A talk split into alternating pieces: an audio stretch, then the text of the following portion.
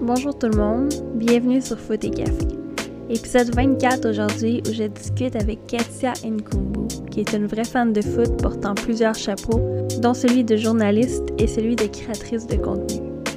Même si on peut croire que ce chemin était définitivement tracé pour elle, le journaliste ne faisait pas partie du plan initial de Katia.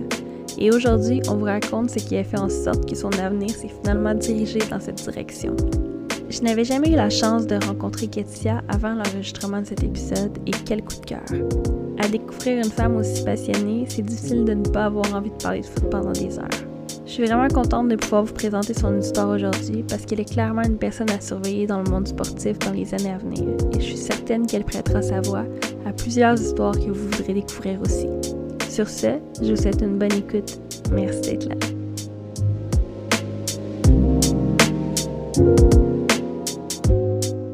Bienvenue sur Foot et Café, Ketia Nkumbu. Merci beaucoup, Audrey. Comment tu vas? Ça va très bien, toi? Ça va bien. Euh, Ketia, comment on peut te décrire euh, dans le monde du foot? Est-ce qu'on te décrit comme, euh, comme journaliste, comme créatrice de contenu, comme euh, gestionnaire de réseaux sociaux? Euh, I'm a jack of all trades. Je sais Toutes pas. ces réponses? Toutes ces réponses. Je n'ai pas de fonction spécifique. Je touche à tout.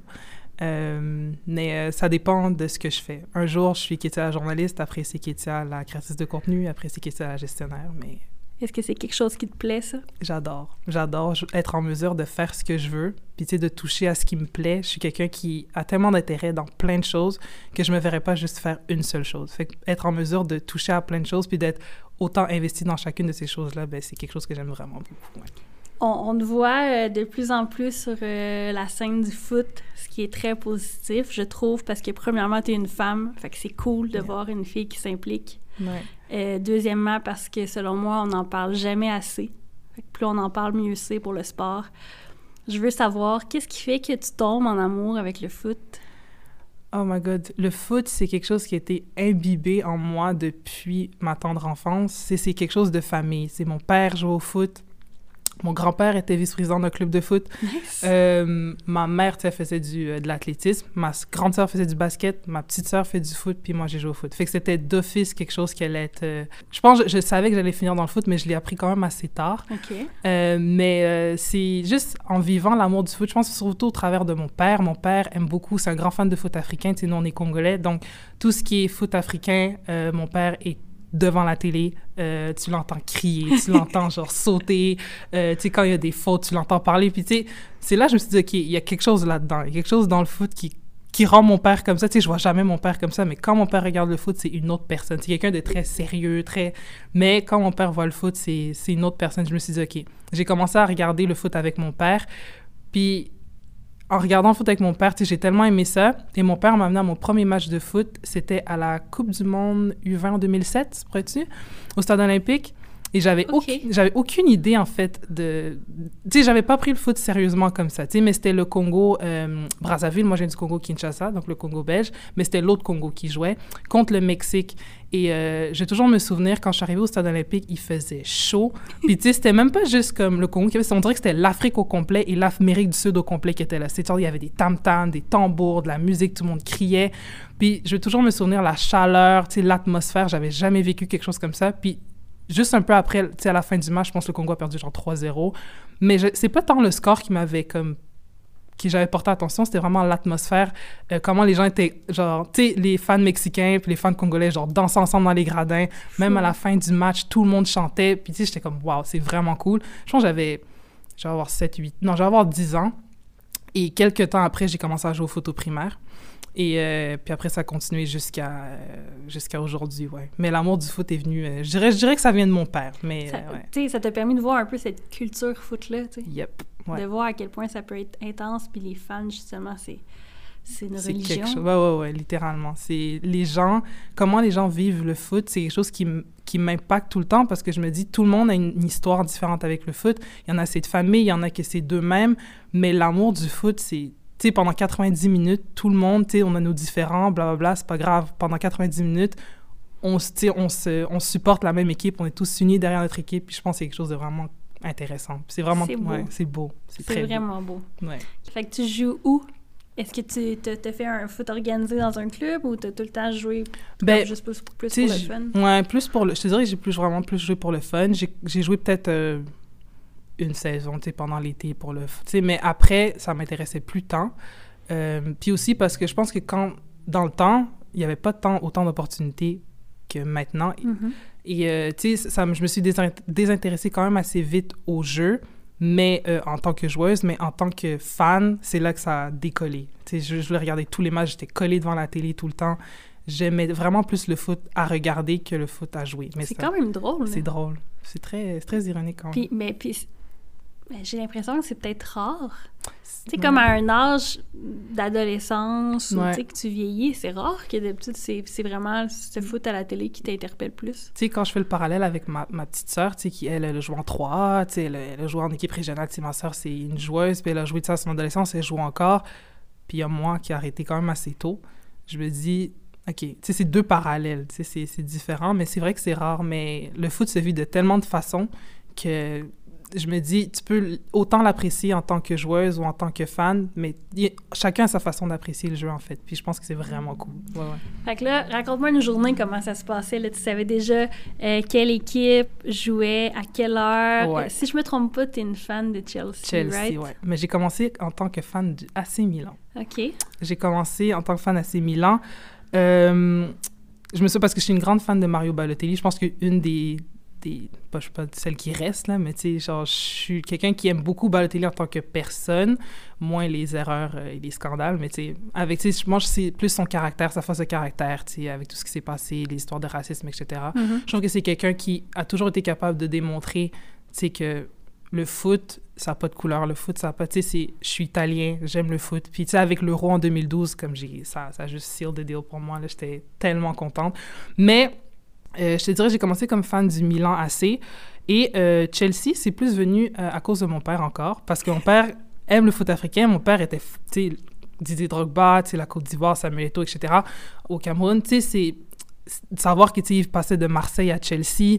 Tu sais, il suivait les joueurs, puis tu sais, il me parlait souvent du foot africain, il me disait toujours qu'il était, tu sais, oui, t'aimes l'Angleterre, oui, t'aimes ci, oui, t'aimes ça, mais regarde les joueurs africains. C'est important d'avoir une représentation de joueurs africains dans des grandes ligues comme ça, puis de voir qu'il y a du talent. Tu sais, il faut pas toujours avoir... Tu sais, l'Afrique a souvent ce, ce mauvais rep, si on veut, mais de voir que, tu sais, il y a des pépites, des joueurs comme eux. Fait que quand j'ai commencé à regarder, tu sais, Drogba à Chelsea, puis, tu sais, tout ce qui s'est passé après, tu sais, la Ligue des champions, puis, tu sais, les- tout ce qui s'est passé avec Chelsea, ça m'a tellement apporté d'émotions que j'étais comme, OK, je reste avec ce club-là, comme je, je ne change pas. Puis, tu sais, aussi, j'aimais les couleurs, j'aimais le bleu. Que je, je suis restée aussi par rapport à ça. C'est correct, c'est fair. Non, tu sais, Euh, sais, José Mourinho aussi, je suis une très grande fan de José Mourinho, très grand tacticien. Euh, tu sais, j'aime beaucoup euh, sa manière de coacher, ce qu'il a fait à Chelsea, l'amour qu'il a pour Chelsea. Euh, tu sais, mais je le regardais aussi avant, mais avec Porto, Inter aussi, tout ce qu'il a fait, tout, quand il arrivait là-bas, il repartait avec quelque chose, tu. Mhm. Fait que j'aimais vraiment beaucoup euh, Chelsea pour ça. Et euh, ouais, moi, j'étais quelqu'un que je savais, surtout les Coupes du Monde ou même les, les... Surtout les Coupes du Monde le matin, je savais qu'il y avait un match à 9h, il y avait un match à 13h, ensuite il y avait un match à 16h, puis je les regardais tous. C'est la dernière, il y a eu un match à 6 h aussi. Hein? Ah, j'étais Comme là. la France a joué un matin à 6 h. Ah, j'étais là. J'ai mis mon alarme, Ouais. j'ai passé de mon lit au divan. Je me suis endormie à la mi-temps. c'est compliqué, mais écoute, Mais oui. on, on veut quand même les vivre, ces moments-là. Euh, pourquoi ton père, selon toi, voulait que tu regardes ou que tu sois consciente du foot africain? Parce que, tu sais, comme je te disais au début, l'Afrique, en général, souvent, on a toujours cette mauvaise connotation. Tu sais, il y a... euh, il y a beaucoup de corruption, la, la pauvreté, etc. Mais l'Afrique, c'est très riche. Riche en culture, riche en couleurs, riche en langue. Euh, quand je regarde le foot africain, mon père, quand il regarde le Congo jouer, genre, je vois l'excitation. Quand tu regardes comme des joueurs comme, euh, le gardien bas, qui, sa célébration, c'est danser en- assis sur les fesses, puis il fait des... Tu sais, ça, c'est quand même cool, mais tu sais, c'est- c'est très africain, tu sais, les danses. euh, Il y a quelque chose que, que le foot africain a que je trouve qu'aucune autre culture foot possède, et c'est ce genre de joie de vivre-là. Genre, euh, toujours content, euh, tout le monde danse, tout le monde chante, puis c'est ça que j'aime beaucoup. Puis mon père voulait me faire transparaître là parce que la culture congolaise aussi, c'est comme ça. Mhm. On danse tout le temps, on chante tout le temps, on rit tout le temps, puis ça paraît. Puis je, je m'identifiais beaucoup à ça.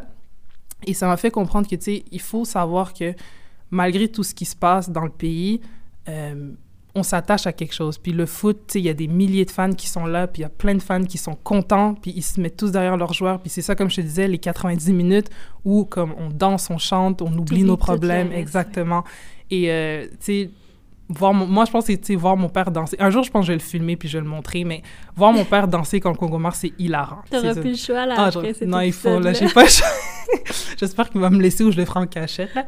Mais, tu sais- de le voir autant, avec autant de joie, que, tu sais, quand il. Puis, tu sais, il est là, même quand on perd, comme, tu sais, il crie, mais c'est hilarant. Tu sais, moi et ma soeur, on rit, là, tu sais. Mais c'est ça, c'est qu'il... Le foot africain, c'est ça, c'est, c'est, c'est de l'émotion, c'est de la joie de vivre, puis il veut vraiment montrer que c'est pas parce que faut pas se fier à ce que tu vois dans les nouvelles ou ce qu'on te donne. Tu sais, par exemple, moi, été en Afrique une fois, été au Congo une fois, puis j'avais une vision très euh, erronée de l'Afrique, malheureusement, parce que j'avais jamais été, fait que je me remplissais de ce que je voyais dans les médias. Ce qui est Mais- normal, malheureusement. Malheureusement. Mais dès que je suis arrivée là-bas, je voulais pas partir. Comme je me suis tellement attachée, puis j'aimais tellement vivre là-bas, je me suis dit, c'est ça l'Afrique qu'on doit voir. Mais malheureusement, c'est- l'Afrique qu'on ne montre pas. Mhm. Fait que je suis contente que mon père m'ait montré ce, ce côté-là de, de, de voir que l'Afrique, c'est on a des pépites, on a des, des, des bons joueurs, on a, on a du talent, il faut juste avoir la bonne structure pour. C'est quand même rare, ben rare. Tu sais, il y en a qui regardent des matchs à la télé, tu sais. Ouais. C'est rare que tu es nécessairement toujours assidu ou que ça fait partie de ton horaire, que ça fait partie de ton quotidien. Est-ce que tu penses que si ton père avait pas été aussi fan de le regarder à la télé, est-ce que tu penses que tu aurais eu cette envie-là de le faire aussi? Oui et non, parce que oui, ben non parce que tu sais je le regardais en même temps que lui, mais à un moment donné c'est venu tout seul. C'est j'ai Mhm. créé cette propre passion là. Mon père c'est pas nécessairement un fan de. de Ça a été l'élément déclencheur. Voilà, Ouais, exactement. Donc, ça a été, tu sais, mon père a commencé, moi j'ai continué sur ma propre voie. Tu sais, je suis pas fan de, tu sais, c'est pas un fan de Chelsea, c'est pas un fan de. Mais mon père regarde la Ligue des Champions, mon père regarde des matchs, etc. Tu sais, par exemple, là, euh, c'est Chelsea contre Porto, mais tu sais, il y a Chancel Mbemba qui est un joueur congolais qui va jouer. Euh, contre Chelsea, tu sais, là, mon père est super content, là, il est super investi. Puis, tu sais, c'est sa fierté, c'est cool de voir des joueurs comme vraiment au sommet, tu sais. dans- Ouais. fait que, euh, moi, non, tu sais, je le remercie définitivement pour ça. Mais tu sais, aussi, j'ai continué sur ma propre trajectoire. Mais euh, ouais, définitivement.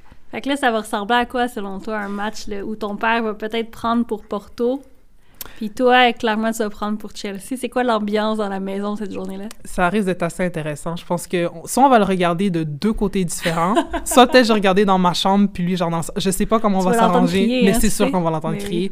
Mais tu sais, d'un côté, j'aimerais peut-être que Porto gagne justement pour, pour la fierté, justement, euh, d'avoir un joueur qui est en mesure de, tu T'es en train de, de faire Ben retourner oui. les dieux de Chelsea live, là. Euh, non, je suis désolée, mais écoute. Mais en même temps, je suis une fan de Chelsea, a une- quand même une bonne équipe. Mhm. Donc, je. Au dernier, ben, la dernière fois, si on se fie aux dernières fois qu'on a joué contre le Portugal, Ben oui, t'as fait, t'as fait une story sur ça que Mhm. tu voulais pas jinx, mais la dernière fois, c'était en 2012. c'est en c'est ça? 2012. Puis après, tu sais, il y avait une équipe espagnole. Est-ce que ça va être Liverpool-Real? Puis après, dernière nouvelle, on a gagné. Est-ce que ça va être contre Bayern en finale? Je sais pas. Je ne veux pas parler trop vite, mais ça a l'air de ça. On verra. On verra. On verra ce que la vie nous réserve. On va le suivre de près, en tout cas, ça, c'est clair. Mais oui. Fait évidemment, le foot prend place dans ta vie. Ouais. Ça, ça intègre ton quotidien, clairement, on le réalise assez vite. Euh, à quel moment tu, tu décides de justement te, te- comme découvrir un peu peut-être l'aspect euh, journalisme, l'aspect média? Est-ce que c'était déjà clair dans ta tête? Ça a été quoi l'élément déclencheur?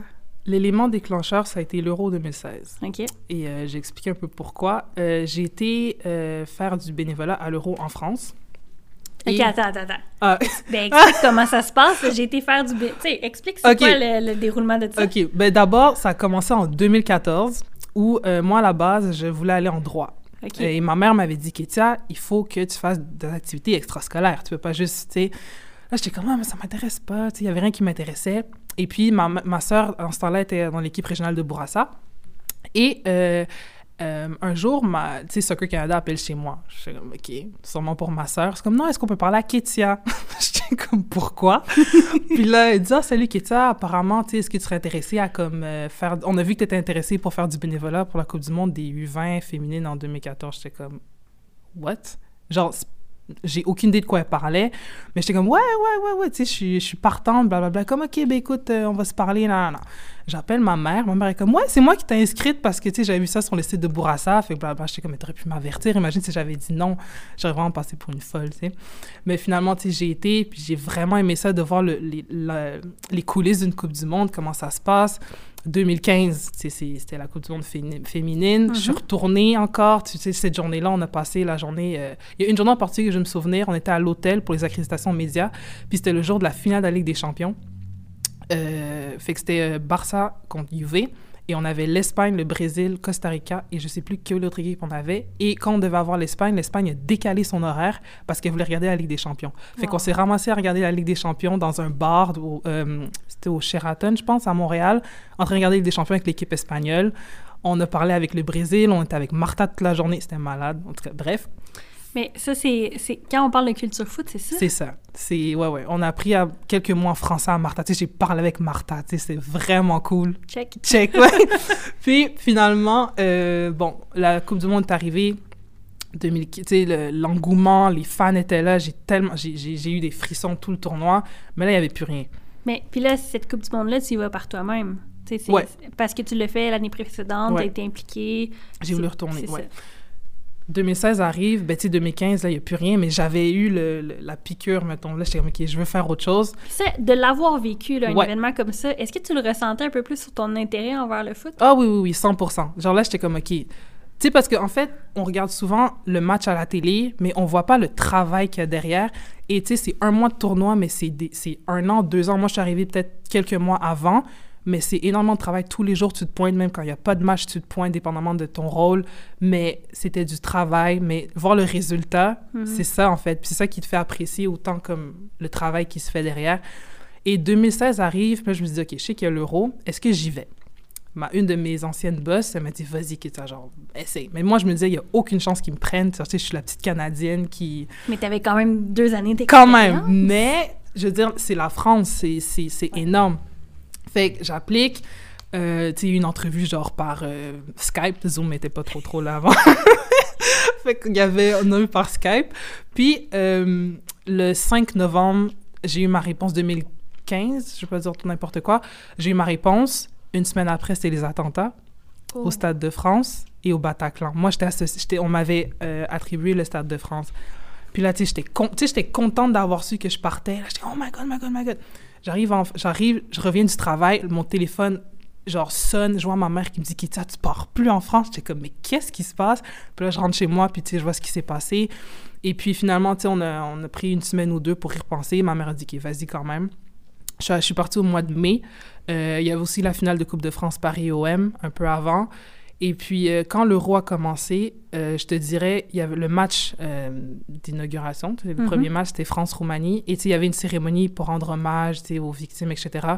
Et l'émotion qu'il y avait, ils ont, ils ont rendu hommage à des, des victimes. Il y avait, ils ont invité certaines euh, personnes qui étaient là au match, justement. Puis quand ils ont chanté la Marseillaise, c'est là que j'ai eu des frissons. Genre, il y avait clair. 70 000 personnes qui chantaient la Marseillaise. Puis, tu sais, la France, toute l'année, ça a été vraiment difficile. Fait que c'était leur moment de vraiment se mettre derrière la France. Puis, j'ai eu des frissons. Puis, là je me suis dit, OK, c'est ça qui m'intéresse. Comme je veux plus à l'endroit. Genre, ça m'intéresse plus. Je veux vraiment le foot. Je veux travailler dans le foot. Je veux vivre cette émotion-là tous les jours. Je veux aller dans un stade. Puis, connaître comment est-ce que les gens se sentent, de voir, tu sais, j'avais des frissons, puis après, tu sais, il y avait eu le but de Dimitri Payet, là, en- Oui. J'étais derrière le but. J'ai, Oh sérieusement, le, le stade tremblait. C'était une émotion. Genre, tu sais, j'ai des frissons juste à y penser. Mais c'est ça qui m'a fait tomber en amour avec le foot. C'est, c'est, les, c'est même pas le jeu en soi, c'est l'émotion, c'est l'amour qu'il y avait pour la, le, le jeu. Puis, tu sais, malheureusement, ça a mal terminé. Ils ont perdu en finale. Et je vais toujours me souvenir, j'étais à la finale aussi. Et euh, c'était, c'était quand même assez difficile. Mais de voir le, le- de voir la différence entre les deux, mais de voir que malgré tout ce qui s'était passé, les gens avaient cet amour-là pour le foot. Puis c'est ça que je me suis dit, OK, tu sais quoi, c'est là que je m'en vais. Puis ça revient à ce que tu disais que, tu sais, ça peut aller tellement mal, mais pendant 90 minutes, c'est Ouais. comme si c'était happy land. Tout va bien, Tout puis va bien. t'oublies tout ce qui se passe. C'est la même chose. Tu sais, un joueur qui écoute présentement, euh, c'est même- comme ça que tu te sens quand t'es sur le terrain. Définitivement, oui. C'est complètement fou. OK. Fait que là, t'es dans un événement comme ça, là, parce que je veux dire, t'as été là, on va en profiter pour comprendre comment ça se passe. On t'associe à un endroit, fait qu'à un terrain, parce qu'évidemment, il y en a plusieurs dans la compétition. Euh, puis ton horaire ressemble à quoi? Oh my God. Euh, moi, j'étais là du mat... Ben, on t'associe des chiffres, des quarts de travail. C'était souvent du 8 heures. C'était long. Euh, des fois, moi, tu sais, au Stade de France, il y a le Stade de France, mais il y a aussi le, International Broadcasting Center où il y avait vraiment tous les médias au même endroit. Puis c'était vraiment comme, euh, c'était euh, aux portes de Versailles sur, à Paris. Tu sais, le Stade de France, c'est sur Saint-Denis, donc c'est en banlieue de Paris. Donc tu faisais du, des allers-retours. Et vraiment, tu avais tous les médias, ils fonctionnaient avec leur propre électricité. Genre, on dirait un village, comme j'avais jamais vu ça. Mais tu avais, genre, euh, tu sais, des écrans. C'est la première fois que je voyais du 4K, en 2016. Donc, moi, je voyais des, un écran 4... J'avais jamais vu un écran aussi gros de toute ma vie, mais tu avais tous les médias. Tu avais Bein Sports, tu avais euh, Canal+, tu avais des médias japonais, des suédois. Ils étaient tous au même endroit. Puis, tu sais, il travaillait pour savoir comment, tu sais, comment la logistique. Des fois, il y avait, il y avait genre Oliver Kahn qui est passé, genre, j'étais comme, my God. puis il passait comme si de rien n'était. Ça, salut, ça va, allô, allô, allô, hey! mais non, tu sais, il y avait Christian Carambeu aussi. Puis je me souviens, on se regardait comme, oh my God, c'est Christian, c'est Oliver Kahn. Puis tu sais, il nous regardait genre, allô. Puis tu sais, le premier match, exemple, d'inauguration de l'Euro, il y avait Diego Maradona. Et, euh, tu sais, je me souviens, ils nous avaient même dit allô. Il y avait aussi euh, Rio Ferdinand. Ils étaient tous là. J'étais comme ça, c'est des joueurs que je regardais à la télé. C'est incroyable. là, ils sont là, puis tu regardes comme ça, puis c'est comme waouh. Mais si c'était des journées quand même assez chargées. Des fois, on finissait vraiment tard le soir. Et même les matchs, tu sais, moi, euh, j'habitais sur à Bretigny, dans 91, donc c'est à peu près à une heure et demie du Stade de France. Moi, à 9 h, il n'y a, plus, a plus de train. Les matchs finissaient à 11 h. Fait que je me ramassais à faire des péripéties pour me rendre chez moi, mais j'aimais ça. J'adorais ça. Ouais, ouais. Ben, c'est ça, parce que tu vis, tu vis l'événement, tu es à 100% dedans, mais ça demande quand même, tu sais, c'est pas des vacances que tu vas prendre, dans le fond, tu vas là pour travailler. Du travail, je veux dire, ils ont sûrement des attentes envers ce que tu dois faire. Mm-hmm. Ouais, ouais. Fait que ça fait des grosses journées. Des très grosses journées. Tu sais, tu pars tôt le matin. Je me des fois, je partais à 6 heures de chez moi, puis je revenais à 18 heures. C'était long. Est-ce que tu avais des tu avais des jours off, j'imagine? Ouais, ouais, tu peux avoir des jours off, mais c'était tellement cool de travailler là-bas que personne ne voulait prendre des jours off. Genre, c'était le fun de se ramasser au Stade de France. Tu sais aussi que Adidas, c'est le sponsor de la FIFA, tu sais, fait que, ils nous ont gâtés, genre de la tête aux pieds. Genre, euh, dans toutes les Coupes du Monde auxquelles j'ai eu la chance de travailler, comme, j'ai encore mes trucs de 2014 chez moi, là, tu sais, c'est, genre, tu te sens vraiment comme tu fais partie du truc, fait que tu voulais pas manquer une journée, en fait, ça te tentait pas, non. Est-ce que dans ta famille, les études, c'est important? Très important. OK. Fait que quand tu reviens là à la maison, toi qui étudies en droit, puis que je veux dire, c'est un très bon domaine. oui. Puis là, tu dis à papa, à maman, j'arrête le droit, je veux travailler dans le foot. Je te dirais, honnêtement, je suis vraiment contente d'avoir des parents qui sont très. Euh, qui supportent, tu sais, même si souvent euh, les parents veulent souvent assurer à l'enfant, tu sais, un emploi fixe. Mm-hmm. Le journalisme, c'est, je vais pas dire mourant, c'est juste que ça se transforme, tu sais, on, va dans l'ère du digital, etc. Mais c'est instable des fois. Et je me souviens quand j'ai dit à ça, ça peut être tough de trouver mm-hmm. quelque chose. Exactement. Et je me souviens, j'avais dit à mon père, je dis papa comme j'aimerais travailler en journalisme. Puis il était comme tu, tu pas en, en droit? Genre, tu non, là, ça me, ça me tente plus. Puis t'es comme, OK. OK. Tu sais, je pense que c'est plus le, la différence de... de C'est plus ça. Euh, ma mère était comme, oh, go for it. sais, ma mère, elle m'avait déjà vu, elle a dit, t'as fait, as fait trois Coupes du Monde, t'as fait deux Coupes du Monde, un ben, Puis initialement, c'est de sa faute. Ouais, ouais. C'est elle qui t'a inscrit pour ce bénévolat. J'ai dit, tu peux pas me blâmer, là, tu sais, mais t'es comme, vas-y à 100%, puis tu sais, avec le temps, d'avoir eu mes parents qui m'ont vraiment supporté puis qui ont, qui ont vu vraiment que j'avais un amour pour ce que je faisais. Ça apparaissait dans le travail que je donnais, ma passion, puis j'ai vraiment créé mon propre chemin et ça, ça a porté fruit jusqu'à aujourd'hui. Mais les études, c'est très important. Mes parents, c'est comme tu fais ce que tu veux, finis tes études. Mm-hmm. C'est tout ce qu'on te demande. Puis tu sais, moi, je suis quelqu'un qui aime l'école. J'aime beaucoup apprendre d'office, donc ça me dérangeait pas d'aller à l'école puis d'apprendre. Puis j'aimais beaucoup mon programme de journalisme parce qu'on apprenait sur le côté vidéo, photo, euh, l'écriture, etc. Fait que j'allais à l'école, j'étais contente. Fait que non, ça, ça, ça, ça, a bien été. Ça a bien été. C'est une belle transition. Fait que ce changement-là, ça se fait comment? Est-ce que tu as eu beaucoup d'adaptation? Parce qu'évidemment, c'était quelque chose qui te passionnait, mais mm-hmm. c'est complètement différent du droit. Euh, tu sais quoi? C'était pas tant différent parce que moi, à la base, quand avant de rentrer euh, à- dans le programme de journalisme, j'écrivais déjà sur le, foot, sur le foot pour mon propre plaisir.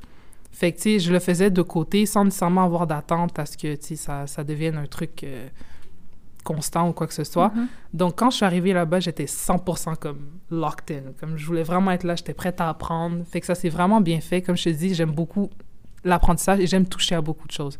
Fait que ça s'est vraiment bien passé. Je dirais plus que l'adaptation en termes de...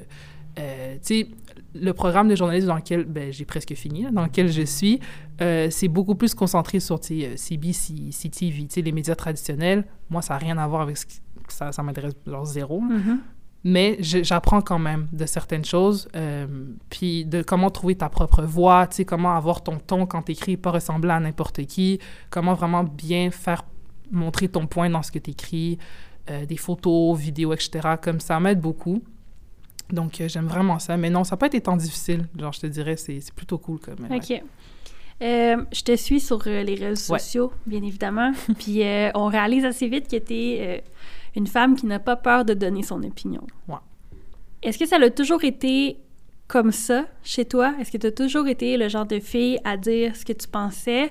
Ou euh, graduellement tu as pris confiance en tes connaissances assez pour te sentir à l'aise de parler? Euh, non. Je te dirais qu'avant, quand j'étais plus jeune, j'étais très euh, réservée, j'étais très timide. Euh, j'étais pas quelqu'un qui parlait beaucoup. Euh, tu sais, moi, j'allais quelqu'un, si quelqu'un va à gauche, je vais aller à gauche aussi. Ok. Tu sais, j'a- j'avais de la difficulté à comme prendre ce, ce pas-là.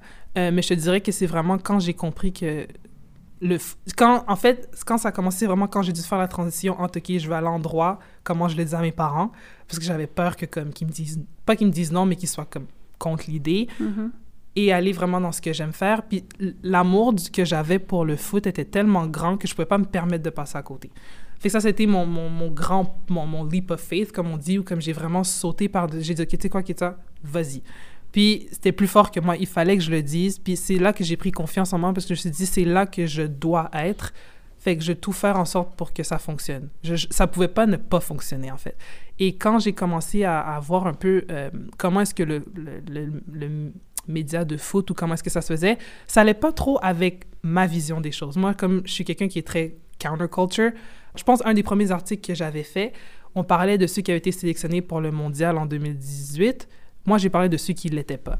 Genre, tu sais, les grandes surprises, comme les grandes, ceux qu'on n'a pas pris, pourquoi est-ce qu'on ne les pas pris, etc. Ça, ça m'intéressait plus que de savoir qui avait été pris. L'autre côté de la Ben médaille. oui, parce que tu sais, tout le monde en parle de qui a été pris. Genre, Mhm. j- j'en avais un peu marre de voir la même chose. Mais c'est important parce qu'il y en a d'autres qui étaient beaucoup plus impactés par des joueurs qu'on n'avait pas pris, surtout avec, tu sais, c'est dans le temps où il y avait tu sais, l'histoire avec Karim Benzema, Mhm. etc. Fait que c'est comme, c'est ça qu'on devrait savoir, c'est ça qu'on devrait parler. Et c'est comme ça que j'ai développé mon, ma voix, c'est d'aller de l'autre côté de la médaille, dans le fond. Fait que non, ça, ça a pris, ça a pas, ça a pris du temps, mais une fois que ça a été fait, comme c'est resté, euh, c'est comme ça. Puis d'aller de l'autre côté de la médaille, est-ce que c'est parce que, ben justement parce que toi, c'est quelque chose qui te plaît, Mhm.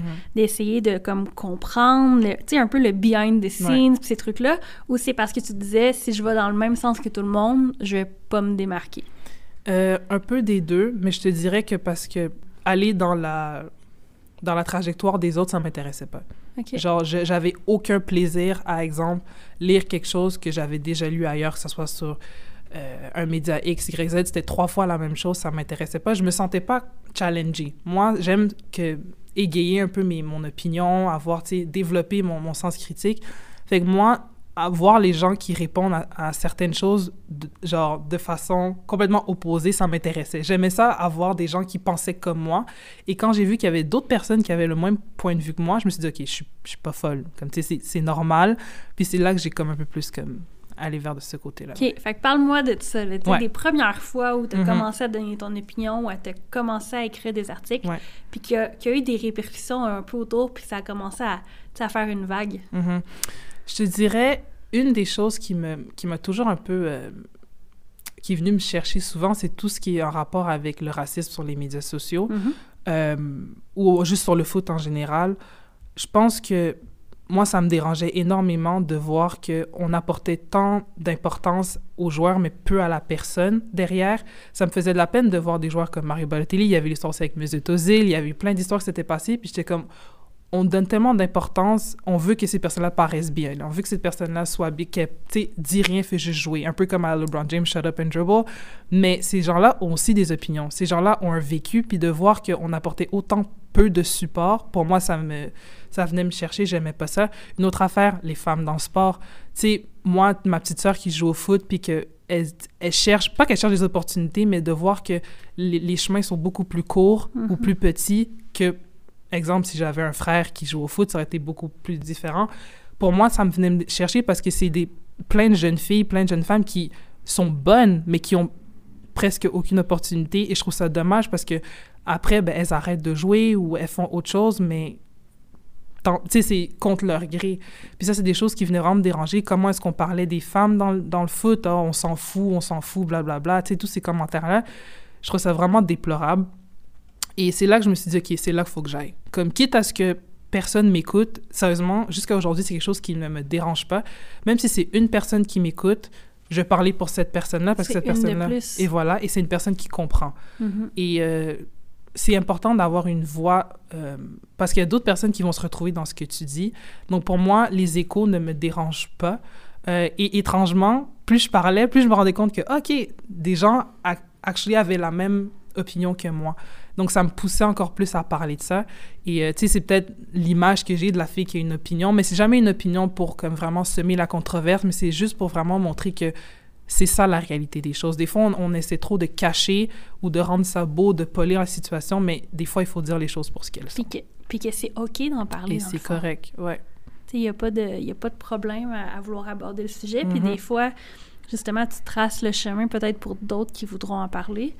Fait que, étant donné que c'est des sujets là, qui sont euh, ben, peut-être un peu plus fragiles des Ouais. fois à aborder, comment, comment tu les as abordés les premières fois? Fait que, que ce soit pour la, la place de la femme dans le Mhm. sport, que ce soit pour le racisme, surtout, Mhm. tu sais, dernièrement, on sait que dans la dernière Ouais, année, ouais, on en a parlé beaucoup. Fait que comment tu abordais ces sujets-là? Je vais juste le dire. Moi, tu sais, euh, des fois, j'écrivais pas tant. Des fois, j'allais juste sur mes stories, puis je le disais. Je me souviens, peut-être ça n'a pas nécessairement rapport avec les situations délicates, mais tu sais, quand il y a eu le Ballon d'Or, Mhm. et tu sais, c'était Messi qui l'avait gagné, bon, je vais pas, je vais pas commencer à... Je vais pas me mettre Ça y est, le débat qui commence. Mais euh, quand Messi l'avait gagné, le dernier, pour moi, il, il le méritait pas. Puis je l'ai dit, je suis comme, je suis désolée, mais t'avais Virgil van Dijk qui était, tu sais, qui aurait probablement dû l'avoir. Tu sais, je pensais à ça, puis j'étais comme, c'est, c'est pas normal. Tu sais, il faut parler des choses, puis c'est correct si les gens sont pas d'accord. Sérieusement, je, ça me dérange pas. Euh, un autre exemple, le- les situations avec le VAR.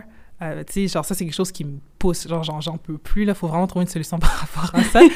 Mais j'en ai parlé, puis j'ai quelqu'un qui est venu me dire, tu sais, Kétia, genre, je- j'ai lu ton truc, puis je suis vraiment pas d'accord. Comme moi, étant, tu sais, il me disait en tant qu'arbitre, etc., blablabla.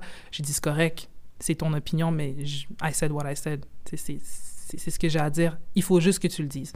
Euh, quand t'en parles, tu le dis, tu sais, quand il y avait euh, la situation avec, euh, ça après c'est allegedly, mais avec Ibra et Lukaku, tu sais, ce qui a été dit avec le VAR, ben, tu sais, avec le fait qu'il n'y ait pas d'audience dans les stades, Mhm. t'entends tout. Fait que tu peux plus te cacher derrière. Tu sais. Fait que moi, ça, j'en, j'en ai parlé, et les gens étaient comme d'accord aussi. Moi, j'ai dit, tu sais, c'est correct, Ibra, c'est un, un bon joueur, etc., mais je peux pas respecter quelqu'un en tant que personne si tu dis des trucs comme ça. Euh, Puis, tu sais, plein d'autres situations comme ça, je peux en nommer plein, mais il faut juste que tu le dises. Il faut pas attendre ou parle, dis-le. Puis moi, j'utilisais mes réseaux sociaux. Des fois, je faisais genre des sondages. Des fois, je laissais, des, des questions, puis les gens répondaient. Mhm. Puis les gens étaient d'accord. Les gens avaient des trucs à dire. Puis c'est cool de, de- de partir cette conversation-là, puis de laisser une, une place aux gens pour dire ce qu'ils pensent aussi. Mais ça, ça m'amène à ma prochaine question. Parce que tu donnes ton opinion sur des trucs. Évidemment, tu peux pas faire l'unanimité. Il y a des gens qui seront pas d'accord, il y a des gens qui vont être d'accord. Est-ce que toi, à l'inverse, tu es ouverte à avoir cette discussion-là avec quelqu'un qui n'est pas d'accord avec? Absolument. Genre, euh, je suis pas fermée à l'opinion d'autres. Moi, je pense que, justement, si tout le monde pensait de la même façon, ce serait un peu robotique, ce serait plate. C'est cool d'avoir des débats sur une certaine situation, du temps que ça se fasse dans le respect, que ça se fasse bien. Tu sais, comme justement, si je reviens à la situation avec euh, le VAR, puis le- la, une des réponses que j'avais reçues, on a parlé pendant un bon 30 minutes à s'envoyer des messages, à parler, puis après, c'est « OK, mais écoute, euh, it was fun, bye ». Tu sais, il n'y a pas eu de d'insultes ou quoi que ce soit. non, c'est ça. c'est c'est possible d'avoir une différence d'opinion, mais il faut qu'on s'écoute, tu vois. Puis des fois, c'est pas parce que tu es en désaccord que tu tu, tu, parles mal de la personne ou quoi que ce soit. Fait que non, c'est important. Je pense qu'il faut pas être fermé sur sa propre opinion, mais il faut aussi avoir, être en mesure de rester ferme sur son point aussi. Ou, tu sais, ça aurait pu aussi que cette personne-là t'amène une vision complètement différente, puis que tu fasses comme, c'est quoi, je l'avais pas vu de même, Mhm. t'as raison. Tu sais, c'est possible aussi, dans le fond, que, que- Parce que, je veux dire, il y a tellement d'aspects, des fois, par rapport à une Ouais. situation qu'on connaît pas, Ouais, puis que toi, tu t'en parles au meilleur de tes connaissances. mais oui. Fait que, justement, quand tu vas parler d'un sujet, là, Mhm. à quel point tu dois te renseigner sur ce sujet-là, ou à quel point tu es à l'aise d'en connaître assez pour décider que t'en parles? Euh, une chose que j'ai appris, c'est que t'en connais jamais assez. C'est que, ce qui veut dire que même si tu as un point de vue sur quelque chose, fais tes recherches. Si tu veux donner une opinion sur quelque chose, aie quelque chose pour backer ce que tu dis, euh, que ce soit des faits, des stats, peu importe quoi que ce soit. Tu sais, fais bâtis ton point. Une opinion, c'est correct, mais si quelqu'un vient avec quelque chose puis te, te laisse complètement genre sans mots, tu dis quoi? Même si ton point est peut-être valide, là, c'est que tu peux plus vraiment comme avoir une conversation parce que là, t'es bouche bée. Mais de faire ses recherches, c'est toujours important aussi pour ta propre culture personnelle, euh, puis d'avoir des points de vue. Moi, par exemple, quand je, cherche, euh, quand j'écris ou quand je, je bâtis un article ou quelque chose dans le genre, je vais souvent sur Twitter. Ce que je vais faire, c'est je vais chercher les mots, exemple, VAR. J'ai écrit VAR, puis toutes les, les, les, les tweets que des gens, monsieur, madame, tout le monde donnait, j'avais des opinions. Puis j'ai appris beaucoup, comme, OK, j'avais pas vu ça comme ça. Moi, avant, sais, je disais, OK, non, le problème, c'est le, le système au complet. Non, c'est pas ça. Le système fonctionne parce qu'on l'a au hockey, on l'a au football, genre dans la NFL, tu sais, on l'a ailleurs. Pourquoi est-ce que c'est au foot que ça marche? Pas? C'est qu'il y a quelque chose de plus profond. Puis c'est là que tu vas chercher c'est quoi réellement le problème, puis ce qu'on dit, les échos. Puis c'est ça, en fait. C'est ça. Il faut, faut faire ses recherches. faut pas juste se dire, OK, c'est ça, puis c'est tout. Est-ce que tu as déjà ressenti euh, justement cette différence-là du fait que tu es une femme, Mhm. que tu es une femme qui travaille ben, dans un monde d'hommes? Mhm. hein? Euh, au moment où tu te prononces sur un sujet, est-ce que des fois tu as l'impression qu'il faut que, ben, que tu en dises plus ou que tu te battes un peu pour comme, te faire entendre puis que les gens comprennent que ben, ce que tu dis, ça a de la crédibilité? Oui. Euh, je te dirais, sais, je, je dirais pas que c'est des, des commentaires ou quoi, mais c'est souvent soit des... euh, on va peut-être prendre plus sérieusement quelqu'un qui dit la même chose que moi, mais si c'était un homme, par exemple. Mhm. Si j'ai une conversation, par exemple, avec... Tu sais, ça arrivait plus avant, mais je parlais de foot avec quelqu'un. « Ah, mon Dieu, tu connais le foot, qui est ça? Tu connais le La foot? grande surprise. La hein? ouais, puis après, c'est genre, nomme-moi, OK, c'est quoi le nom du chien à John Terry? Genre, je le sais pas. J'en ai aucune idée. Tu sais, tu me poses des questions pour me tester, pour savoir si je connais réellement le foot. Ça, je trouve ça vraiment dégradant. Euh, ou le fait que, ah, tu regardes seulement le foot parce que les joueurs sont beaux. Non. Genre, zéro. Ou, euh, tu sais, t'aimes juste cette équipe-là parce qu'ils ont gagné plein de... tro- Non. C'est j'ai... Non. Zéro. Tu sais, j'ai quand t'aimes le foot, t'aimes le foot parce que ça t'a apporté quelque chose, ça a une émotion. Puis après, il faut que tu montes ton CV. T'as pas besoin de montrer ce que tu fais pour montrer que t'aimes le sport. Tu sais, au début, c'est comme, OK, oui, mais tu sais, moi, j'ai fait ça, ça, ça, ça, ça. Ah, OK, OK, mais t'es es une vraie. Mais non, parce que si quelqu'un qui, a peut-être fait, qui a fait aucune des choses que j'ai faites peut dire qu'elle aime le foot aussi, c'est- Mhm. c'est ça ce, ce qui me dérange un peu, c'est qu'on les filles doivent, les femmes pardon doivent toujours prouver qu'elles aiment le foot. Tu sais, t'en as pas besoin. Tu peux très bien parler de foot en étant un monsieur, madame, tout T'sais, le monde. T'as le droit de juste aimer ça. sais. Tu Exactement. comprends? T'es pas obligé de regarder à la télé. T'as le droit de juste aimer aller au stade pour voir des matchs. Mhm. Tu sais, je veux dire, la passion se quantifie pas Exactement. Dans un CV ou de... Ouais. Puis tu tu, vois un peu comment est-ce que la, les femmes dans le sport sont représentées dans les médias. Si elles ressemblent pas à telle personne, si elles s'habillent pas de cette façon-là, même dans les médias, t'as genre des palmarès de genre les plus belles femmes de la Coupe du Monde, mais elles sont toutes pareilles. Là, t'as, t'as des millions de femmes en arrière qui s'identifient aucunement à ces personnes-là. Puis là, c'est comme, OK, est-ce que je suis une fan tant que ça, finalement, ou non? Puis ça crée des... Il y en a qui ont des problèmes d'estime d'eux-mêmes à cause d'une représentation dans les médias qui est complètement erronée, tu sais. Mhm. Puis je me dis, ça, c'est un énorme problème. Puis je peux très bien être une fille qui va au stade en jogging avec un hoodie. Tu sais, j'ai pas besoin de... Tu sais, fait. Il y a plein de choses qui font que on, on doit toujours prouver qu'on est pas digne, parce que c'est pas ça le mot, mais qu'on mérite. Qualifié. Ben oui, qu'on est Ouais, ouais, qualifié. comprends. que t'es capable d'avoir cette discussion-là, Ben oui. puis que t'es capable de la tenir, puis que... Sais, ton opinion, elle peut être différente. Ça veut pas dire qu'elle est moins importante, Mhm. puis qu'on peut pas écouter ce que tu as à dire. Ben oui, tu sais, il y en a, par exemple, qui, dit- qui racontaient, ils rentrent dans des... dans des, sta dans des, ba- pardon, dans des bars euh, sportifs puis ils viennent regarder genre un match, mais ils se font regarder de travers. Comme, qu'est-ce que tu fais là? Genre, euh, ben, je suis venu regarder le match, ok, mais. Ok. Mais non, je suis là en même- pour la même raison que toi, on aime Mhm. la même. Tu sais, c'est que c'est malheureux, mais tu sais, il faut qu'on en parle, puis il faut qu'on dénonce, il faut qu'on le dise, puis. Tu sais, les, les femmes dans le sport, c'est cool. Genre, c'est vraiment cool. C'est ben, parce qu'on voit les choses différemment aussi. c'est vrai, ça. Hein? Tu sais, il y en a une différence entre les femmes et les hommes. Il faut pas penser qu'il y en a pas. Ben il y en a une, mais c'est pas une mauvaise chose qu'il y en Pas ait une. tout. Ça veut pas dire que justement que t'es pas capable d'avoir une opinion puis que t'es pas capable de, de tenir une discussion puis de parler de foot. Mais oui. Non, c'est fou. C'est fou. Évidemment, tu vas dans le foot, on l'a dit, Mhm. fait que tu découvres cette passion-là qui grandit, tu décides de, de t'enligner sur ça pour ta carrière. Euh, les réseaux sociaux, ben, c'est une grande partie maintenant qui Mhm. est, comme tu disais, le, le- le journalisme évolue, Ouais. les réseaux sociaux sont pas mal utilisés. Est-ce que tu as toujours eu une passion un peu pour ça ou c'est quelque chose que tu as développé? Euh, les réseaux sociaux, ma passion pour les réseaux sociaux a commencé, j'avais probablement 18-19 ans. J'avais une amie à moi euh, qui était qui faisait des trucs quand même assez cool avec ses réseaux sociaux. Puis comme, comment est-ce qu'elle fait ça? Ça, c'est tellement cool. Puis tu sais, c'est dans le moment où j'avais commencé à, à, écrire, mais tu sais, j'étais comme, est-ce que je veux commencer un blog? Est-ce que j'allais sur mes réseaux? Puis on parlait souvent, puis elle m'apprenait. Puis j'ai commencé, j'ai tout appris sur mon téléphone. Fait que tu sais, genre, filmer, euh, tu sais, genre, je fais des mini, des mini-films, des mini-trucs, plein de trucs que je, fais sur mon téléphone que je peux pas faire sur un ordi. J'étais vraiment, genre, la reine du iPhone, genre, tu sais.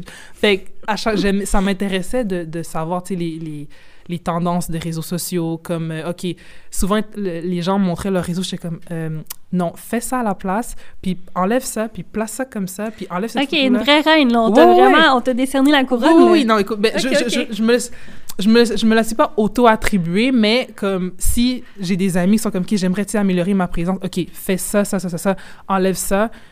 Euh, Peut-être si tu fais ça, ça devrait fonctionner. Tu sais, parce que j'aime ça. J'aime que.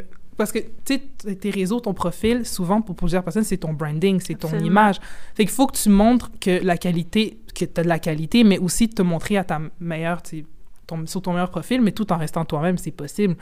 Fait que, tu sais, moi, j'aimais beaucoup, tu sais, jouer un peu avec les réseaux sociaux des gens, m'amuser. Puis, tu sais, même sur mes propres profils à moi, tu des fois, je supprime tout pendant 24 heures, puis après, comme, je, je rechange, mais j'aime ça parce que, tu sais, c'est cool de, de Ouais. découvrir. Puis, il y a tellement de choses que tu peux faire. Puis, les gens commencent à, à comprendre que, tu sais, avec les réseaux, tu peux faire plein, plein, plein de choses. Fait que c'est- quelque chose qui s'est développé au fur et à mesure, puis en fait, c'est resté, puis j'ai juste incorporé dans, dans ce que je faisais. ouais. Fait que comment t'as comment t'as commencé ça là, à faire le mix dans le fond de, de voir que tu pouvais aimer autant les réseaux sociaux puis y joindre ta passion. Euh, j'ai commencé quand je faisais de la promotion de ce que j'écrivais. Euh, je prenais des photos très spécifiques, genre je les modifiais, je changeais les, couleurs. Après, je, je le, fil devait être de la même couleur que le font, l'écriture. Genre, je passais au moins 20 minutes à mettre une photo en story, genre, juste la modifier. Des fois, je, l'enlevais, je la recommençais, j'ai téléchargé genre 6 applications. Genre, j'ai vraiment eu la, la piqûre de réseaux sociaux, vraiment quand j'ai commencé à, à, à développer ma propre image à Mhm. moi. Tu sais, je voulais plus que ce soit juste, OK, Ketia, la fille qui a un Instagram, c'est la Ketia, la fille qui aime le foot. Comme je veux que tu vois que j'aime le foot. Que tu vois que je suis quelqu'un qui sait de quoi elle parle, qui est passionné pour, mais qui est quand même une fille qui fait autre chose aussi. Tu sais, Ouais. de montrer qui je suis parce que, je veux pas, c'est pas tout le monde qui va me rencontrer en personne. Fait que c'est de montrer vraiment qui j'étais, euh, tu sais, mes amis, mon entourage. Mais tu sais, fait quand j'ai commencé à vraiment euh, m'investir dedans, j'ai vu les, la multitude d'options que tu avais, puis comme c'est fou, les, la culture des réseaux sociaux change, comme C'est- malade, c'est incroyable. Fait que tu peux toujours changer. Ça en évolue fait. tellement Ça vite en évolue plus. trop hein. vite, trop vite, je trouve même. Je te dirais, ouais. Ouais, c'est vite parce que tu essaies de Mhm. suivre le rythme, mais en même temps, c'est pas nécessairement une mauvaise chose. Ouais. Mais ouais, c'est sûr que, Ouais, sûr. que ça va vite. Ouais, très vite. le fait que ça évolue aussi vite, ça te permet aussi souvent d'avoir cette, euh, ce côté accessible. Tu as l'impression que tout le monde sur les réseaux sociaux est un peu, du moins, accessible. Mhm. Est-ce que tu penses que ça t'a aidé à te créer un, un réseau de contacts, de connexions? Parce que, indirectement, quand tu es dans les médias, ça aide beaucoup quand tu connais les gens puis quand tu es capable d'avoir des personnes avec qui tu peux échanger et apprendre. 100 Je te dirais, euh, quand j'ai commencé, c'était à cause d'un DM Instagram. Ça a commencé parce que j'ai envoyé un message à quelqu'un, puis après, ça a commencé à, une autre personne. Puis, tu sais, quand une personne avec un certain précis, guillemets, Mm-hmm. te suit, puis là, tu veux suivre quelqu'un d'autre, mais qui, elle, elle voit que, OK, cette personne te suit, ça crée un, c'est un effet boule de neige, si tu veux. Absolument. Fait que c'est comme ça que ça a commencé. Puis, tu sais, aujourd'hui, avant, moi, je me basais souvent sur le fait que, tu sais, il faut la, quali la quantité de personnes qui te suivent. Tu sais, il faut que j'ai un tel nombre pour avoir une certaine autorité. C'est faux. C'est vraiment la qualité des gens qui voient ce que tu fais. Et c'est pour ça qu'il faut toujours se mettre sur son meilleur profil. T'es pas obligé de montrer une fausse image de toi parce que souvent aussi, les réseaux, c'est ça. C'est souvent très... euh, c'est très faux. Ça te rattrape, par Mais contre. oui, c'est ça. Fait que, tu sais, de juste montrer qui t'es, puis les gens vont t'apprécier pour qui tu es et les gens vont te suivre. Mais définitivement, tu sais, je regarde un peu, tu sais, les, les gens avec qui je me suis associée, c'est des gens dans, dans Europe, c'est des gens, tu sais, en France, aux États-Unis, euh, en Angleterre, etc. Mais je les ai jamais vus de ma vie. Genre, j'ai jamais... C'est fou. J'ai jamais eu de conversation face-to-face au téléphone ou, ou même en vidéo, rien. Genre rien du tout. Mais c'est des gens que, avec qui je peux parler, une conversation vraiment comme, tu sais, vraiment on se parle pour de vrai. Fait que définitivement, c'était la meilleure carte de réseautage. C'est vraiment ça. Parce que, c'est ça, à cause des réseaux, ça te permet euh, d'avoir cette connexion-là sans l'avoir rencontré. Exactement. Ce que tu n'aurais peut-être jamais retrouvé. euh. Mais tu sais, à avoir vécu justement des Coupes du Monde, Mhm. un Euro en France, est-ce que tu t'es fait un, un petit réseau de contacts là ou t'avais, tu sais, vu que c'était pas encore quelque chose que tu recherchais? Euh, oui, je te dirais. Euh, tu sais, avec l'euro, tu sais, j'ai mes, mes managers, les gens avec qui je travaille, tu sais, je les ai encore sur les réseaux. Tu sais, ils, tra- ils travaillent dans autre chose, mais on se suit encore. Euh, je me suis fait des amis. Tu sais, une de mes très, très bonnes amies, je l'ai connue en 2016 en France, puis aujourd'hui, on est encore en contact. Euh, ben, en fait, deux de mes bons amis, tu sais, je suis allée en Europe, on est, je suis allée la voir, comme on est vraiment... On, on se taille des amitiés. Mhm. Euh, et c'est pour ça que quand les gens souvent me demandent Ah, mais tu sais, comment est-ce que tu as fait ça Je dis Moi, j'ai, j'ai pas attendu qu'une opportunité vienne, je suis allée la chercher. Si j'avais pas été en France, probablement qu'il y a beaucoup de choses qui se seraient pas passées de la façon que. Ben, juste les déclics. Et tu voilà. serais peut-être en droit, peut-être que tu serais comme avocate aujourd'hui, Ouais. ou un truc comme ça. Je Exactement. sais pas à quel point tu serais heureuse. Zéro. Zéro. Genre, je, je le sais. Je sais que. Ouais. Mais tu sais, re- sérieusement, la raison pourquoi j'aimais le droit, c'est parce que je regardais beaucoup de CSI, Bones. Ok, ok. Tu sais, c'était- comme... Je venais de finir, genre, le secondaire, je commençais le cégep. Fait que c'était comme, OK, j'allais vers ce qui m'intéressait. Puis des fois, tu te cherches un peu. Mhm. Ça veut pas dire que nécessairement ta première option, C'est la la bonne. puis t'es l'exemple même de ça. Ouais. Maintenant, je pense que le droit, ça a peut-être quand même pu t'amener, euh, tu sais, cette manière-là de défendre un point, C'est vrai. puis tu sais, d'être capable de tenir ton idée, puis de, Ouais. de t'exprimer, j'imagine. Ouais, parce que ce qui est, drôle, ce qui est ironique, c'est que c'est ma sœur qui est en droit là, en ce moment. Ah ouais? Fait que là, c'est ouais, ma sœur maintenant qui étudie pour aller en, en droit. Fait que c'est quand même drôle. C'est vrai qu'elle a pris le relais. Ouais, elle a pris... Mais tu sais, elle, elle a une plus grosse passion que moi. Clairement, elle, c'est quelque chose qui, qui vient vraiment la chercher. Fait que tu vois la différence. Moi, c'était vraiment plus parce que tu sais, c'était ce qui m'intéressait pour le moment, Ouais. mais elle, elle est vraiment comme... She's driven. Comme ça. Ouais. ouais. Je suis, je suis quand même très heureuse pour toi que tu aies pu trouver ce chemin-là, Eh oui. parce que j'ai l'impression que c'est euh, le bon fit. Ouais. Vraiment. Euh, on a parlé un peu de ces expériences-là, de foot peut-être un peu plus euh, européen. Mhm. Moi, je suis une grande fan de foot local. Ben oui. Je pense que toi aussi. Mhm. Parlons-en. Parlons. que Qu'est-ce que tu penses? C'est quoi ton opinion sur le foot au Québec? Euh, le foot au Québec, pour moi, c'est c'est une mine d'or pour le foot canadien. Je pense que quand on pense au Québec, il faut penser au fait que on parle français, on parle anglais aussi. Tu as beaucoup de gens qui viennent de familles, tu sais, qui viennent d'Afrique, qui viennent d'Amérique du Sud, qui viennent du Maghreb, qui viennent et qui viennent, avec le, le- leur- le français, qui Mhm. viennent avec leur langue, leur culture et leur histoire du foot aussi. Et il y a tellement de bons joueurs. Tu regardes un peu, tu regardes le foot québécois, c'est plein de couleurs. C'est plein de gens, c'est... Mais tout le monde s'unit par l'amour du foot. Mhm. Puis de voir finalement que le Québec commence à avoir cette reconnaissance-là, euh, par exemple, avec la CPL, j'étais tellement contente de voir autant de joueurs québécois qui commencent à partir vers le... tu sais, Parce que malheureusement, il y en avait beaucoup qui restaient figés ici et qui n'avaient pas nécessairement de chance. On pensait souvent, OK, tu fais l'équipe régionale, Team Québec, après, essaies de te rendre, tu au CNHP, puis après, tu essaies de te rendre en, en équipe nationale, tu essaies de trouver... Maintenant, tu as la CPL, tu peux très bien rester ici, tu n'as pas besoin de partir en Europe et Mhm. tu peux te faire un nom ici. Euh, il y a plein de joueurs qui commencent à faire ça, puis de voir ça de près, surtout avec des gens que je connais ou sur les réseaux sociaux, de voir à quel point est-ce que le Québec est, je dirais, en exode. On voit comment est-ce que les joueurs se, se- sont montrés aussi. Je pense qu'ils ils ont finalement le, le respect les jou- le Québec est une grande nation de foot, selon moi, et je pense qu'il faut donner plus d'importance. Quand on pense à l'équipe canadienne, on voit beaucoup de joueurs d'Ontario, euh, Mhm. etc., mais le Québec aussi a, a son mot à dire. Puis je suis contente de voir qu'on commence petit à petit à en avoir. Le fun. Tranquillement. Tranquillement, Tranquillement. mais c'est, on, ça s'en vient, ça s'en vient. Il y a Ouais. quand même eu, euh, si je me trompe pas, là, 22 Québécois en CPL en 2020. C'est énorme. C'est énorme. Puis on n'a pas d'équipe ici. Ouais. Fait que parlons-en de ça. Mais oui, tu le savais que je, je savais.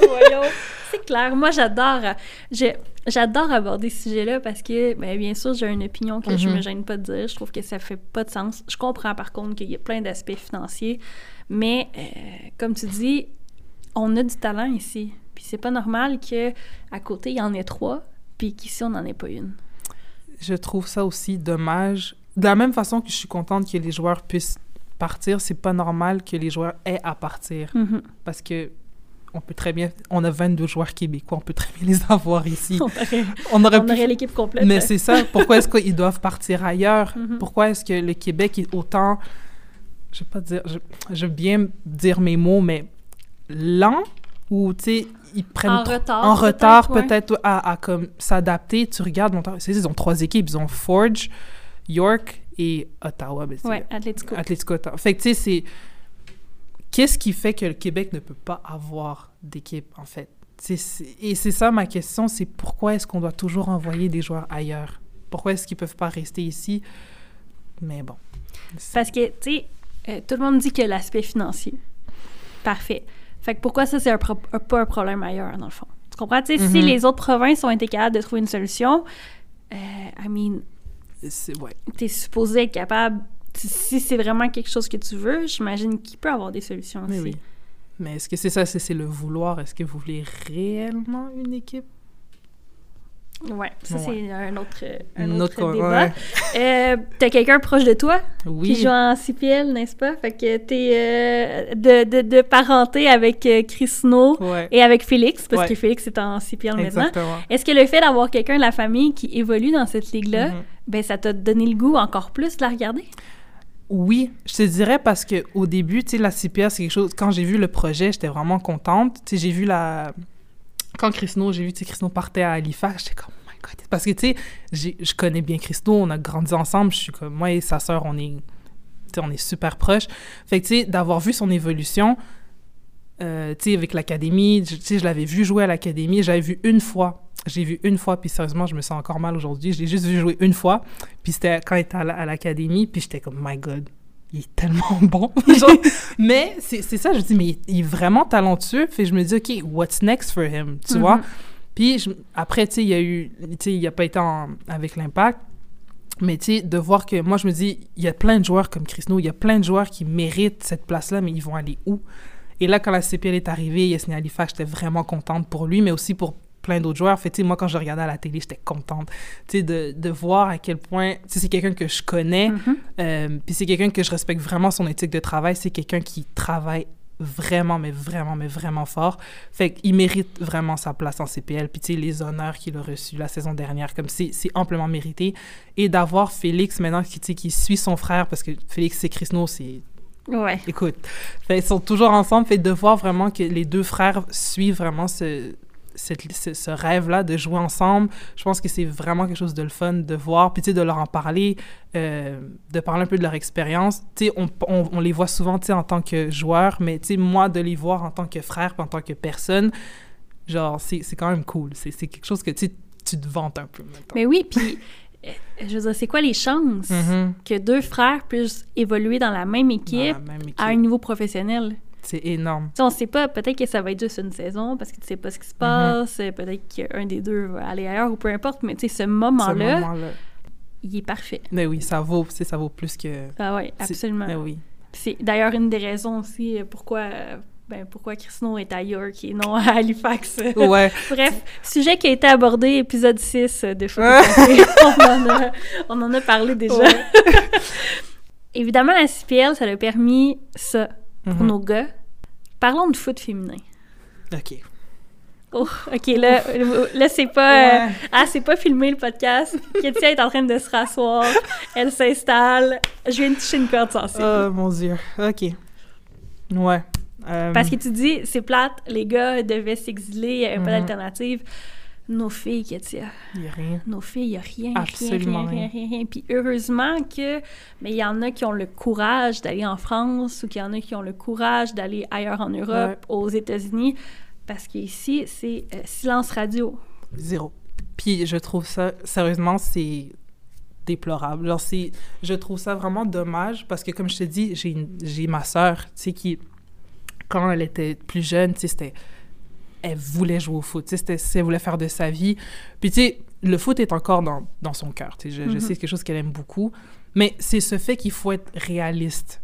Puis on dirait peut-être que les, hommes peuvent y penser un peu plus tard, mais les, les filles, les femmes, les jeunes filles, elles doivent y penser tôt si ça marche pas. Puis t'as pas beaucoup d'opportunités.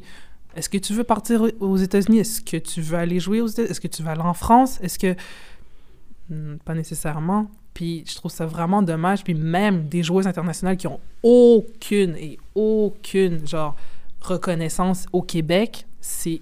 Je trouve ça vraiment désolant. T'as des, joueurs, des joueuses québécoises qui jouent en Europe, qui jouent... Mais on n'en entend même pas parler.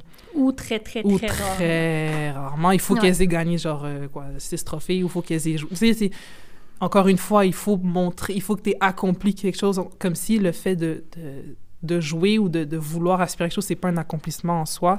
Et euh, c'est très difficile. C'est très difficile. Et euh, je sais pas vraiment quelle est la, la priorité. Tu sais, dans la liste des priorités, le foot féminin au Québec, ou ben, tu sais, au- en général, tu sais, c'est quoi? Elle est placée où sur la liste des priorités, en fait? C'est- où? Je, je, je, je peux même pas te le dire, Tu sais, on dit au Québec, euh, j'irais même jusqu'à dire au Canada, Ah, ouais, oui. peut-être, Mais oui, 100%. parce que euh, c'est ça. Ouais, ouais, c'est ça. Puis Il manque quelque chose. il manque quelque chose, puis tu sais, on peut même aller plus loin. C'est univers, un problème Ouais. universel. Partout dans le monde, les femmes ont une place. Tu sais, je, je vais toujours me souvenir de quand j'étais en, deux- en 2015 2014, quand, en 2000 2015, quand euh, le Costa Rica, justement, on est allé les voir à- au centre-ville pour les accréditations médias, il y avait une joueuse, son nom, je pense, c'est Shirley. Ah, j'ai oublié, mais elle joue au PSG. Ben, tu sais, elle joue au PSG, après, je sais plus, elle, elle joue maintenant. Mais elle rac- son histoire, c'est que, tu sais, à un moment donné, elle devait, genre, ressembler à un gars pour jouer ou un truc comme ça, parce que, en tant que fille, elle- n'était pas reconnue. Genre, comme, pourquoi tu veux venir jouer avec nous? Tu sais, Puis moi, je suis comme, mon Dieu, elle est, puis elle est magnifique, comme cette fille-là a un pied, comme, pour l'avoir vue jouer, j'ai dit, mais ça, c'est du talent. C'est du talent, mais comment est-ce qu'on donne même pas d'importance? On, on- les femmes peuvent pas jouer au foot. Comme, pourquoi tu veux jouer au foot? Genre, ça tu puis moi, je peux encore donner un exemple à ma petite sœur. Ma petite sœur, elle a commencé à jouer au foot. J'ai toujours mon souvenir à la cour de récré quand j'allais la chercher après l'école. Puis euh, elle jouait, mais elle avait aucune expérience. Puis quand je te dis qu'elle se faisait ramasser, parce qu'elle jouait avec des gars, mais elle se faisait ramasser, mais elle avait aucune idée de ce qu'elle faisait. Je te dirais, en l'espace de un été, elle est revenue à l'école, puis elle les démontait tous un par un. Puis j'étais comme, ma soeur, c'est c'est- c'est malade. Tu sais, elle s'entraînait dans la cour. Tu sais, on entendait le ballon dans mon sous-sol. Ma mère était plus capable. Elle était comme, arrête, arrête. Mais c'est ce qu'elle aimait. Elle jouait dans ma cour, elle jouait partout. Elle allait jouer avec des gars. Tu sais, c'est comme ça qu'elle a appris. Elle a appris en jouant avec. Mhm. Puis, les, tu sais, tant bien que mal, tu sais, peut-être au début, elle était comme, OK, mais pourquoi tu veux jouer avec nous, blabla. Mais là, maintenant, tu sais, c'est quelqu'un, c'est une fille très talentueuse. Elle a un énorme talent. Tu sais, je, je suis pas en train de la vendre, là, mais Non, non, non, mais, non. mais tu comprends, c'est parce Mais que je l'ai vu, c'est c'est proche de moi. Puis je me dis, les femmes sont bonnes au foot. Et tu regardes, tu regardes l'équipe l'équipe américaine, tu regardes l'équipe canadienne. C'est pas normal que l'équipe américaine, par exemple, gagne moins que l'équipe masculine. Elles ont gagné quoi? Cinq? C'est... c'est- Ouais. Ouais, puis là, si on rentre sur ce sujet-là, Ouais. c'est les débats qui peuvent être lancés parce que, euh, le, justement, le, le débat de salaire Ouais. au foot, c'est euh, sans cesse, là. Il n'y a, a pas de fin. Tu sais, ce que je trouve plate, c'est qu'au-delà du salaire, c'est que le service n'est pas le même. Puis même à plus petite échelle, tu sais, on va le voir, exemple, euh, ici au Québec, en PLSQ, ce qu'il y a offert aux gars, c'est pas la même chose que ce qu'il y a offert aux filles.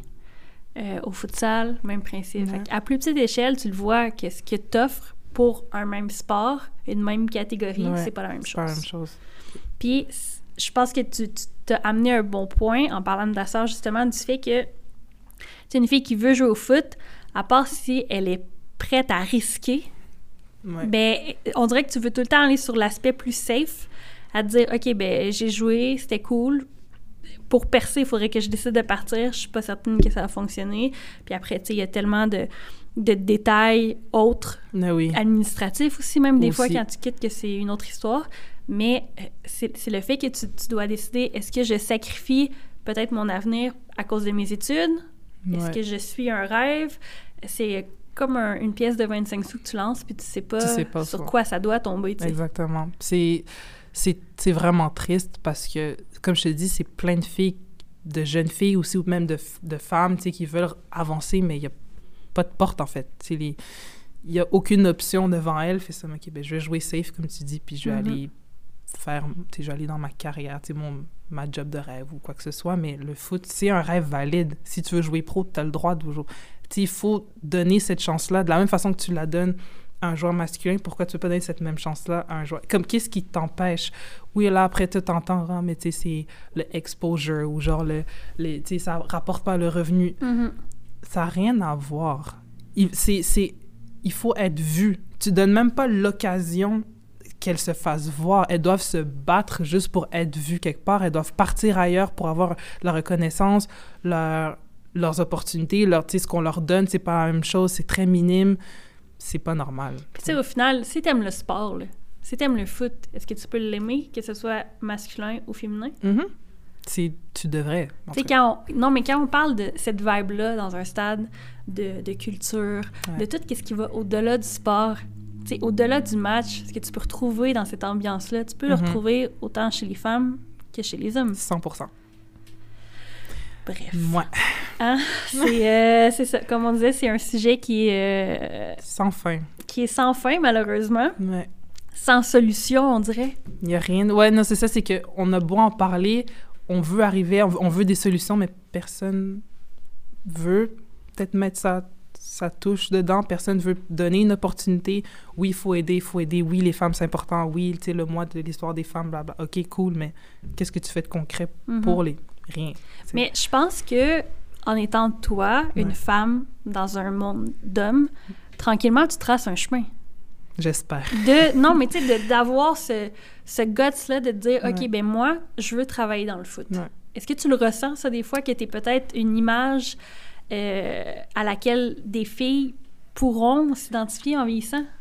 Je, je ne veux pas m'attribuer ce rôle parce que je suis une, comme je dis, tu sais, I'm only human. Tu sais, genre, je, je, je suis moi-même. Où ça m'emmène, great. Euh, et je pense que c'est ça qui m'a amené où je suis aussi, c'est que j'ai pas essayé de plaire à qui que ce soit. Mhm. J'ai pas essayé de fit à un certain endroit. J'ai pas essayé de euh, avoir un siège à une table X, Y, Z. Genre, j'ai toujours voulu rester fidèle à mon caractère, à mes valeurs, à qui je suis. Puis je pense que peut-être ce côté-là, ce serait ça d'inspirer justement des femmes qui veulent rentrer dans ce domaine-là à rester qui elles sont. Moi, je suis rentrée, tu sais, j'ai continué parce que j'ai vu qu'il y avait des femmes qui ont fait cette place-là. Est-ce que c'était au Québec? Non, malheureusement.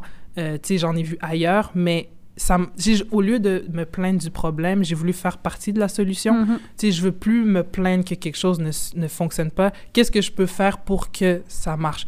Ce- Quitte à ce que, comme je te dis au début, personne m'écoute, c'est pas grave. Mais je le fais parce que c'est ce que j'aime, c'est qui je suis. Et euh, j'espère, tu sais, comme je te dis, je suis pas parfaite. Tu sais, j'ai encore beaucoup à apprendre, je suis quand même assez jeune. Mais que quand on regarde ce que je fais en espérant, tu down the line, plus loin dans ma vie, que Kikita, elle est toujours restée, fidèle à qui elle est. Puis que ça se fait, c'est possible d'être apprécié, puis de- d'avoir un, un certain respect, entre guillemets, Mhm. en étant qui tu es, tu sais. Fait que moi, mon but dans la vie, c'est c'est pas nécessairement de fit à des endroits. Genre, je veux faire ce que j'aime, où j'aime, partout où je veux, quand je veux, mais d'aussi d'amener des gens avec moi. C'est d'avoir, cette table-là, puis d'amener des sièges pour que d'autres personnes soient là aussi, puis qu'on puisse en profiter tout le monde ensemble. Parce Absolument. que c'est pas quelque chose qu'on qu'on doit profi- en profiter seul. Non. C'est fait ouais. Non, puis comme on disait au départ, c'est que il y a tellement de place pour des gens qui veulent créer du contenu sur le foot, Ouais. pour des gens qui veulent euh, en parler, euh, faire euh, photo, qui Mhm. faire des articles. Il il y a tellement de trucs à couvrir que tu n'es pas obligé d'être en compétition avec personne. Et c'est ça, en fait. Je pense que ce que j'aime surtout dans le média sportif féminin, que ce soit en photographie, écriture ou peu importe, c'est qu'on n'est plus dans cette idée de compétition, c'est de la collaboration Mhm. maintenant. Fait que même si tu es en Angleterre, moi je suis, je suis au Canada ou euh, en Amérique du Sud ou peu importe, on, s'aide, on, on partage nos, nos trucs. Euh, si je peux t'aider, euh, est-ce que tu veux participer à ça, est-ce que tu veux faire ça? Tu sais, on, on s'aide parce qu'on sait que justement, c'est un combat commun. On est tous Mhm. contre un même ennemi, entre guillemets. Je sais pas.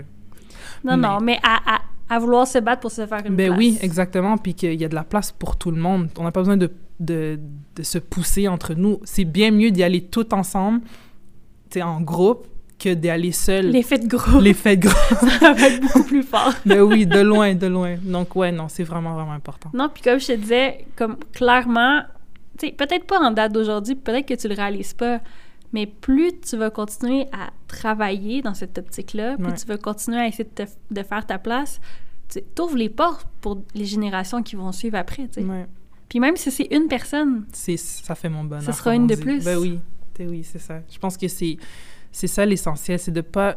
Quand, moi, je dis toujours que quand tu te mets, tu mets les autres avant toi, c'est là que tu vois l'impact que tu as. Tu sais, moi, ce que je fais, c'est pas pour me, me faire valoir moi, c'est parce que je veux montrer ce qu'on peut faire en tant que femme en général, sais. Mhm. Moi, je suis juste une parmi tant d'autres. Et euh, le fait de, de, d'être moi-même, mais aussi de, de montrer ce que les autres ont fait pour moi, je pense que ça crée cet effet de communauté-là. Mhm. Puis de, OK, regarde, si elle a fait partie de ce monde-là, OK, moi aussi, je vais en faire partie, puis de créer ce- cet effet de chaîne.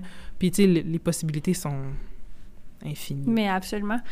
Euh, tu sais, c'est pas nécessairement un combat euh, femme versus homme, on est d'accord. Tu peux rencontrer des hommes dans ta vie qui peuvent euh, croire en ton talent, Mhm. euh, trouver que justement ce que tu fais c'est très crédible. Est-ce que tu as des personnes que tu as rencontrées dans ton parcours qui tu te dis si j'avais pas rencontré cette personne-là, je sais pas si aujourd'hui je serais où je suis? Euh, j'ai toujours dit à cette personne-là, puis je pense que dès que je continue à parler, elle va savoir c'est qui. J'ai toujours dit que cette personne-là, si un jour j'écris un livre, il sera dans mon préface. Ça, ce Ok. sera mon... C'est Yvan Délia à la victoire. Mhm.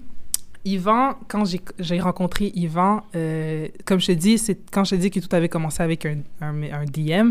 Si j'avais envoyé un DM à, à Yvan parce que j'aimais vraiment ce qu'il faisait, puis tu sais, il m'a dit, ah, Ketia, ben, tu sais quoi, on va se rencontrer. Une semaine après, on s'est parlé, puis j'étais comme, oh my god, OK, il veut m'écouter. J'étais nerveuse. C'était la première fois que quelqu'un voulait vraiment, tu sais, m'entendre puis parler face à face.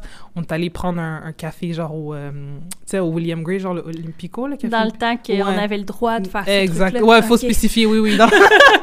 ouais, c'est en 2017-2018. Puis, tu sais, on a parlé, puis je lui expliquais ma vision des choses. Puis, je voyais qu'il connectait avec ce que je disais. Puis, il m'a dit, OK, toi, tu l'as l'affaire, comme tu as compris. Puis, j'étais comme, oh my God, OK. Si lui me dit que j'ai compris, ça veut dire que j'ai il y a quelque chose, tu sais. Puis, j'étais encore une rookie, comme on dit. Je connaissais rien. Je savais pas trop comment me faire valoir ou vraiment faire valoir mon point de vue. Mais il m'a tout montré. Euh, tu sais, comment faire valoir ta voix, comment montrer que c'est correct de pas penser comme les autres, c'est Mhm. correct de d'avoir ta propre histoire avec le foot, parce que c'est ça qui te rend unique, ça qui te rend différente, et de vraiment faire valoir cette histoire-là. Et tu sais, jusqu'à aujourd'hui, Yvan, c'est quelqu'un que je suis toujours en contact avec lui. Si j'ai quoi que ce soit, c'est quelqu'un qui, qui m'aide et qui me donne des conseils, qui m'encourage aussi. Puis c'est ça, en fait, c'est qu'on cherche pas justement, comme tu dis, à faire femme contre, ben, homme contre femme. Non, c'est que il y a des gens qui croient en toi. Puis malheureusement, comme c'est un milieu masculin, d'avoir des hommes qui croient en la relève féminine ou Mhm. comme en des femmes en général, comme c'est ça qui fait que ça nous motive. Et tu sais, grâce à lui, j'ai vraiment bâti cette image-là. Puis sais, je le dis toujours, c'est quelqu'un que je respecte énormément parce que c'est quelqu'un qui a toujours resté fidèle à qui il est.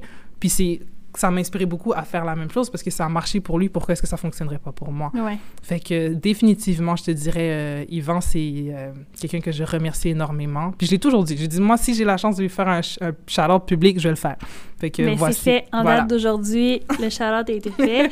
Va te donner peut-être le, la, la petite tape dans le dos Ouais, que tu avais besoin. Mhm. Des fois, c'est ça. C'est le moment où tu rencontres quelqu'un, ça peut tellement être significatif. Ouais. Est-ce que euh, est-ce que tu aimerais ça, toi, peut-être être, être la Yvan de quelqu'un d'autre? est-ce que tu aimerais ça pouvoir être la mentor de quelqu'un au moment où cette personne-là en aura besoin? j'aimerais ça. Puis tu sais, je, je dirais pas que j'ai commencé à le faire, mais je reçois souvent des messages genre, ah, euh, Ketia, comment est-ce que tu as fait ça? Oh, ah, Ketia, tu fais ça, comment est-ce que tu te rends là-dedans? Et je suis pas quelqu'un, comme on dit en, en français, de stingy, comme dans le sens que je garde pour moi, je te donne vraiment le minimum parce que ça m'est déjà arrivé aussi. Ou, tu sais, je demandais de l'aide ou, tu sais, un, OK, est-ce que je peux avoir un feedback sur ça, ça, ça? Puis c'était comme, tu me laissais genre un vu ou quelque chose. Parce qu'ils te sentent comme une compétition. Comme compétition, alors C'est là, la ligne, elle est mince, hein, mais... Et c'est faux. Je veux, je veux pas te copier, je veux pas te voler ton truc. C'est que je veux, tu sais, je j'aime ce que tu fais, puis j'aimerais être inspiré par toi et tout. Fait que, tu sais, des fois, je reçois des, des, des questions comme ça et j'ai des messages. J'envoie des, longs paragraphes. Oh, OK, moi, j'ai fait ça, ça, ça, ça. Fait que tu devrais faire ça, ça, ça, ça. Toi, si t'aimes ça, fais ça, ça, ça, ça, da, da, da, da. Puis, tu sais, c'est des gens comme moi. Tu sais, il y a des gens, souvent, c'est très bête, mais tu sais, sur les réseaux, tu les suis, mais eux, ils te suivent pas en retour. C'est correct. Mais moi, tu sais, quand je vois des gens que, comme, OK, j'aime ce que cette personne-là fait, elle est peut-être pas pro ou elle est, tu sais, elle commence, I want to follow that person. Parce que je vois qu'elle peut faire quelque chose de solide. Mhm. Puis il y a des gens comme ça que j'ai que, comme, on se garde en contact souvent. Tu sais, Ah, OK, il y a une opportunité pour toi. Écoute, vas-y, essaie ça. Fais ça, fais ça. Parce que moi aussi, on me fait ça à moi. Et c'est grâce à, à ça que je suis devenue qui je suis. Fait que pour qui, en fait, qui suis-je pour ne pas continuer, en fait, Ouais. des choses. ouais. Mais, mais c'est parce que tu as cette mentalité-là Ben oui. qui, malheureusement, peut-être qu'il n'y en a pas assez qui l'ont. Puis, je- je veux pas juger personne Non, non. parce qu'on est tous différents, puis c'est correct, mais quand on parle, tu sais, quand tu parles de, de, de rajouter des chaises à ta table, Mhm. c'est un peu ça, c'est d'avoir l'ouverture de, de proposer aux gens de s'asseoir. Mais oui. Tu sais, si tu mets les chaises puis que tu t'empêches les gens de s'asseoir, ça donne rien. Mais tu oui. comprends? Tant qu'à ça, reste à une table tout seul, puis, euh, ouais, juste oui. une chaise. Exactement. C'est ça le problème. Puis je pense que ça. Écoute, moi, je suis une grande croyante du karma. J'espère que ça t'amène un bon karma de faire des trucs comme ça. Même si tu le fais pas pour avoir quelque chose en Ben retour, je pense que indirectement, euh, tu sais, quand tu es là pour aider les gens, ben après, peut-être que toi, tu auras besoin d'aide ou peut-être que tu vas Mhm. te retrouver dans une situation quelconque. Ça peut pas te nuire. Mais non, puis tu penses que moi je trouve que y a, moi tu sais tu vis avec le dicton avec le le karma. Moi c'est dans le truc dans l'optique que il y a beaucoup plus de bonheur à donner qu'à recevoir. Moi je suis contente quand quelqu'un me demande de l'aide. Genre je suis Mhm. sérieusement, je suis excitée parce que je suis comme OK. Comment je commence? Tu sais je, je planifie un paragraphe puis j'ai un paragraphe comme préfet dans mes notes sur mon cellulaire au cas où il faut que j'envoie à quelqu'un parce que je me dis parce que je me dis ça peut servir.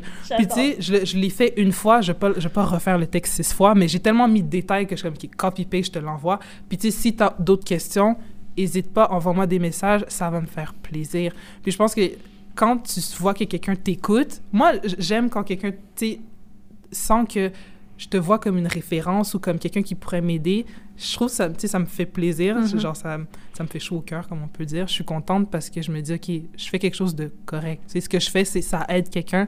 Fait que tu continues, puis ça t'inspire toi aussi à continuer parce que ça te montre que des gens, les gens regardent, les gens voient ce que tu fais. Mais oui, Ça absolument. Puis les gens regardent souvent beaucoup plus qu'on le pense et tu Ouais. sais jamais qui regarde non plus. Ça, Exactement. c'est un autre aspect qui, yep. est, qui est curieux, mais quand même agréable des réseaux sociaux. Mhm. C'est que tu sais jamais à quel ça. moment qui va tomber sur tes trucs. D'où l'importance que ce soit ton image puis que ce soit un peu peut-être ton CV. Ton CV, ouais. Euh, là, officiellement, les gens vont savoir que si t'écrives, ça se peut qu'il y ait un message déjà copy-paste, pas trop Ouais. personnalisé, mais le deuxième le Ouais. sera. mais tu sais, souvent, je rajoute, si ça, ça dépend avec ce que tu fais, mais souvent, Ouais. si, si la question, euh, c'est comment est-ce que tu t'es rendu au thé, je te l'envoie. Mais si c'est autre chose, comme j'ai- j'écris quelque chose de plus Ah, personnel, mais tu sais, si c'est vraiment comme euh, comment tu t'es rendu ton parcours, que je, Mhm. je vais pas le répéter, genre je le mets une fois puis je te l'envoie. Mais tu sais, je suis très détaillée. Comme tu sais, comme je raconte par exemple, j'ai été à l'Euro en France, j'ai fait ça, ça, ça. Fait que mon conseil, pars. Si tu dois aller quelque part pour vivre ce que tu fais, vas-y. Tu sais, je rajoute une touche Ouais, je personnelle. tu comprends. C'est important. C'est une question très random, OK? correct. À quel point t'es perfectionniste dans ta vie? Oh my God. Euh, sur une échelle de 1 à 10, je te donnerais un 12. OK. Genre- Puis tu vois, la question est hyper random, mais à t'écouter parler, j'avais ce feeling-là. Ouais. Je te donne un gros 12 parce que... Et je pense que c'est un couteau à double tranchant, comme on dit. Euh, je suis très perfectionniste. Je veux toujours donner la meilleure version de moi-même. Fait que je passe souvent euh, des jours, des semaines sur un seul truc. Et ça, c'est quelque chose que je faisais pas avant. Avant, quand je commençais à écrire, genre, quelque chose, mais mais je l'écrivais, boum, le lendemain, il était envoyé. Maintenant, je me dis peut-être parce que avec l'expérience, les gens qui regardent, etc., je veux quelque chose de plus parfait, mais en même temps, ça, je veux pas perdre cette touche qui faisait C'est ça que j'allais dire. Est-ce qu'à vouloir trop, des fois, le peaufiner, tu perds comme l'essence? Et c'est ça l'autre côté, c'est quand on veut trop, tu sais, et je dis ça avec un miroir dans mon visage, Ouais, ça ouais. c'est que on veut trop essayer de faire la bonne chose et c'est ça, tu perds l'essence, en fait, sur ta, la, la saveur un peu de ta touche personnelle. Ton identité. Exactement. Et surtout, les réseaux sociaux, encore une fois, tu regardes ce que les autres font, puis tu dis, OK, cette fille-là, elle a mon âge, ou elle est plus jeune que moi, puis elle est rendue là, là, là, là, là. Et moi, je suis là, mais j'ai pas fait tout ça. Et tu commences à banaliser ce que tu as fait avant, alors que non. Tu sais, c'est- chacun a son chemin. Mhm. Et tu sais, il y a un, un dicton qu'on dit, ben tu sais que c'est en anglais malheureusement, mais ça dit, tu sais, if you worry too much about the other person's plate, your food gets cold. Puis c'est vrai, si tu t'occupes tellement de ce que l'autre personne fait que tu négliges ce que toi t'es appelé à faire ou ce que tu. Fait que moi, j'ai, encore une fois, je me parle à moi-même en disant ça, c'est important de, de, cultiver et de garder l'essence de pourquoi est-ce que tu fais chose. Surtout quand tu avances dans une carrière ou quoi que ce soit, il y a des challenges encore plus gros, ça devient plus difficile, ça devient plus stressant. Surtout quand tu veux bâtir ton nom, tu veux que les gens te connaissent, tu veux te faire voir, mais c'est vraiment important de ce côté perfectionniste-là, de des fois, lâche ton fou. Comme, écris de quoi, fais-le, mais fais-le vraiment avec ton, ta, saveur, ta touche personnelle, puis les gens vont que, OK. Puis les gens le voient aussi. Les gens remarquent quand c'est trop travaillé versus quand c'est... Ben, surtout si ça fait longtemps qu'ils te suivent. Mhm. Tu sais, j'imagine que quelqu'un qui te suit depuis longtemps, qui lit tes articles ou qui, tu sais, justement, qui, qui va lire ce que tu écris sur Mhm. les réseaux ou whatever, ils, ils te reconnaissent un peu. Tu comprends? Ouais. Fait que si tu essaies d'être euh, robotisée, Mhm. trop Ça parfaite, euh, Ça paraît. Ben, puis peut-être qu'ils vont perdre l'intérêt parce qu'après ça, est-ce que tu deviens catégoriser un peu comme les autres? C'est ça aussi. C'est que là, tu deviens ce que tu évitais Ouais. depuis le début. Puis je pense que ça, c'est peut-être une étape où, comme je te dirais, avec toute la transparence que- où je suis rendue, c'est comme, OK, comment est-ce que je m'établis en tant que personne, mais tout en restant fidèle à moi-même, sachant qu'il y a tellement de personnes ou qui font la même chose que moi, qui sont dans un... Tu sais, c'est des hommes. Moi, je suis une femme, je suis jeune, je suis canadienne. Des fois, le côté canadien, c'est un peu... euh, tu sais, qu'est-ce que tu, tu, tu connais en quoi au foot? Tu sais, c'est tout ce côté-là. Comment est-ce que je peux très bien rester fidèle? Je peux très bien rester fidèle à moi-même tout en faisant ce que j'aime. tu sais. Mhm. Et c'est ça, c'est de garder sa touche personnelle, puis de pas nécessairement regarder ce que les autres font, parce qu'après, les réseaux, c'est une illusion. Et j'ai compris ça beaucoup avec énormément de personnes que j'ai côtoyées. Tu regardes une chose, mais c'est la vie en arrière des réseaux, c'est complètement l'inverse. Fait que de pas trop regarder à ce que les autres font. Et comme tu dis, les gens, beaucoup de gens regardent, puis les gens attendent souvent de, de voir ce que tu vas faire après. Ils vont pas nécessairement te le dire, mais quand t'arrêtes, « Ah, mais comment ça t'as arrêté? » Moi, je regardais, « Ah ouais? Ah ouais? Mhm. Tu sais, je m'en souviens plus. Tu sais, j'ai jamais remarqué ou quoi. Ouais. Mais ouais, c'est important de, de juste go for it. Puis euh, d'être perfectionniste, là, ou de chercher à, tu sais, vraiment pour finir ton travail Ouais. ou atteindre un, un certain pic, est-ce que tu as l'impression des fois que ça t'amène une pression supplémentaire que, ben, que tu te mets dans le fond à toi-même? Euh, oui, 100%. C'est une pression que des fois, il faut, il faut que, je, que je fasse quelque chose de bon. Il faut que je fasse quelque chose de, de solide. Il faut que je reste... euh, tu sais, j'ai fait quelque chose, il faut que je continue. Mais tu sais, comme je te dis, je suis jeune, je vais faire des erreurs. Mhm. Euh, surtout que si c'est quelque chose que tu fais seul, entre guillemets, tu n'as pas une équipe derrière toi, c'est toi qui bâtis tout. Tu sais, je bâtis tout toute seule avec de l'aide de, de certaines personnes, mais c'est pas des, j'ai pas une équipe derrière moi. Mais de vraiment... Ah, my God. Je, je, je pourrais en parler pendant des... Mais, vraiment... Non, mais c'est important qu'on en parle Ben parce oui. que, premièrement, euh, tu sais, cette discussion-là, elle est importante à avoir pour toi, Ouais, dans le sens où, tu sais, d'en parler, des fois, c'est de reconnaître que, ben, pas nécessairement qu'il y a un problème, mais que, tu sais, des fois, il y a des trucs sur quoi Mhm. on met... On, ben, on se met nous-mêmes de la pression, ouais. dans le fond, tu sais. Puis l'autre aspect, c'est que les gens qui écoutent, là, tu sais jamais à quel point ça peut aider qu'il y Ouais. ait cette transparence-là. Et ça, c'est quelque chose que, tu sais, je suis contente que tu parles de ça parce que c'est quelque chose que j'essaie toujours de faire valoir. Genre, je suis pas parfaite, comme je dis, je suis, je suis à l'école, euh, tu sais, je travaille. Le foot, c'est quelque chose que je fais parce que j'aime ça. Éventuellement, je veux en faire ma, ma carrière. C'est quelque chose que je veux, je veux vivre du foot. Je le dis tout le temps, je veux vivre du foot, je veux faire du foot ma vie. Mais en même temps, j'ai des choses sur le côté, j'ai des choses que j'ai, j'ai des expériences personnelles. Et je pense que c'est important d'avoir cette transparence-là parce que souvent, les gens montrent trop cette image-là de tout va bien pour moi, ma vie est parfaite, etc. Mais c'est faux. Et je pense que c'est important de... Tu sais, t'es pas obligé de vider ton sac, t'es pas obligé, mais de montrer que je suis comme toi, comme on est la même personne. Et d'où la raison pourquoi j'aime quand les gens me posent des questions, parce que c'est pour te montrer que je l'ai pas eu facile non plus, mais c'est possible, c'est très possible. Puis la transparence, ça apporte aussi une certaine... Je dirais que c'est ça qui fait ton image. de, Mhm. tout le monde, je trouve que tout le monde se ressemble, tout le monde s'habille de la même façon, tout le monde parle de la même façon. Fait qu'est-ce qui fait que tu te distingues des autres? C'est comme ça que les gens vont savoir qui tu es, tu vois. Ouais, puis c'est du fait aussi qu'il n'y a pas juste un chemin, comme Exactement. on disait, tu comprends? Tu sais, Mm. ça veut pas dire que, mais que nécessairement parce que tu travailles dans le foot, que tu fait euh, étape 1, 2, 3, puis que là, t'es rendu à Mhm. étape 4, puis c'est normal, puis c'est là. Tu sais, ça se peut que ça fasse 1, 4, 2. Ouais, ouais. tu le sais pas, puis c'est correct, puis je pense que l'important, c'est de ne pas oublier pourquoi tu le fais. Tu sais, de base, le foot pour toi, c'est une passion. Ouais. T'aimes ça, ça te fait te sentir bien, ça va au-delà du terrain. Oui. C'est tellement important de ne pas l'oublier. Le foot, c'est tellement beau. C'est beau et c'est ça qui va faire. Tu sais, il y a des moments où, à un moment donné, c'est ta carrière, c'est ta vie, mais il y a des moments où c'est. Moi, tu sais, j'ai des moments, par exemple, où je stresse. Genre, je suis comme, OK. Genre, je, je peux te donner un exemple, moment de transparence. Je peux te dire que ça fait. Ben, si on enlève les deux dernières semaines, j'ai pas regardé de foot pendant un bon deux mois. J'ai pas regardé de foot parce que j'étais épuisée de tout ce qui se passait. Tu sais, avec les situations, tu sais, avec le racisme, Mhm. euh, les situations avec les, les femmes dans le foot, genre tout m'épuisait, ça me décourageait, le VAR même affaire. Ça me, sérieusement, ça me décourageait de regarder un match de foot et j'ai, ri- j'ai pas regardé un match de foot pendant au moins deux mois. Puis tout le monde me parlait de Ah, t'as vu ça? Je suis comme Non. Non, parce que j'arrivais plus, tu sais. Mais comment est-ce que tu tournes ça en. C'est là, c'est ta voix, c'est ça, c'est pourquoi est-ce que tu es fatigué, pourquoi est-ce que le foot te dérange. Et c'est là, c'est cette transparence-là, parce que tout le monde va dire, ah, telle équipe, ok, Dortmund a battu Bayern, let's say, ok, good, fine, mais comme il y a d'autres choses qui sont importantes aussi, comme il y a plein de problèmes dans le foot et les gens commencent à en parler.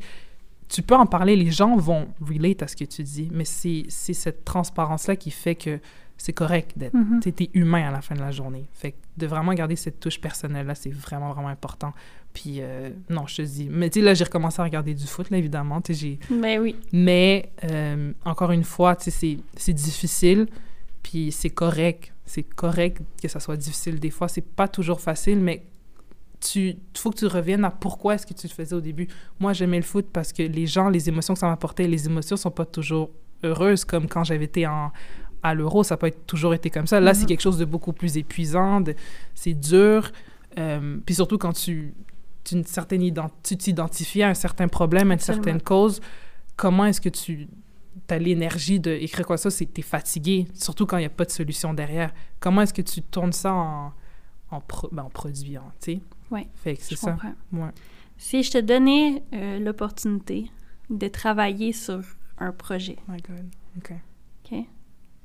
Euh, soit de, d'aller à la résolution d'un problème, ou soit de, de vivre une expérience quelconque, qu'est-ce que tu choisirais?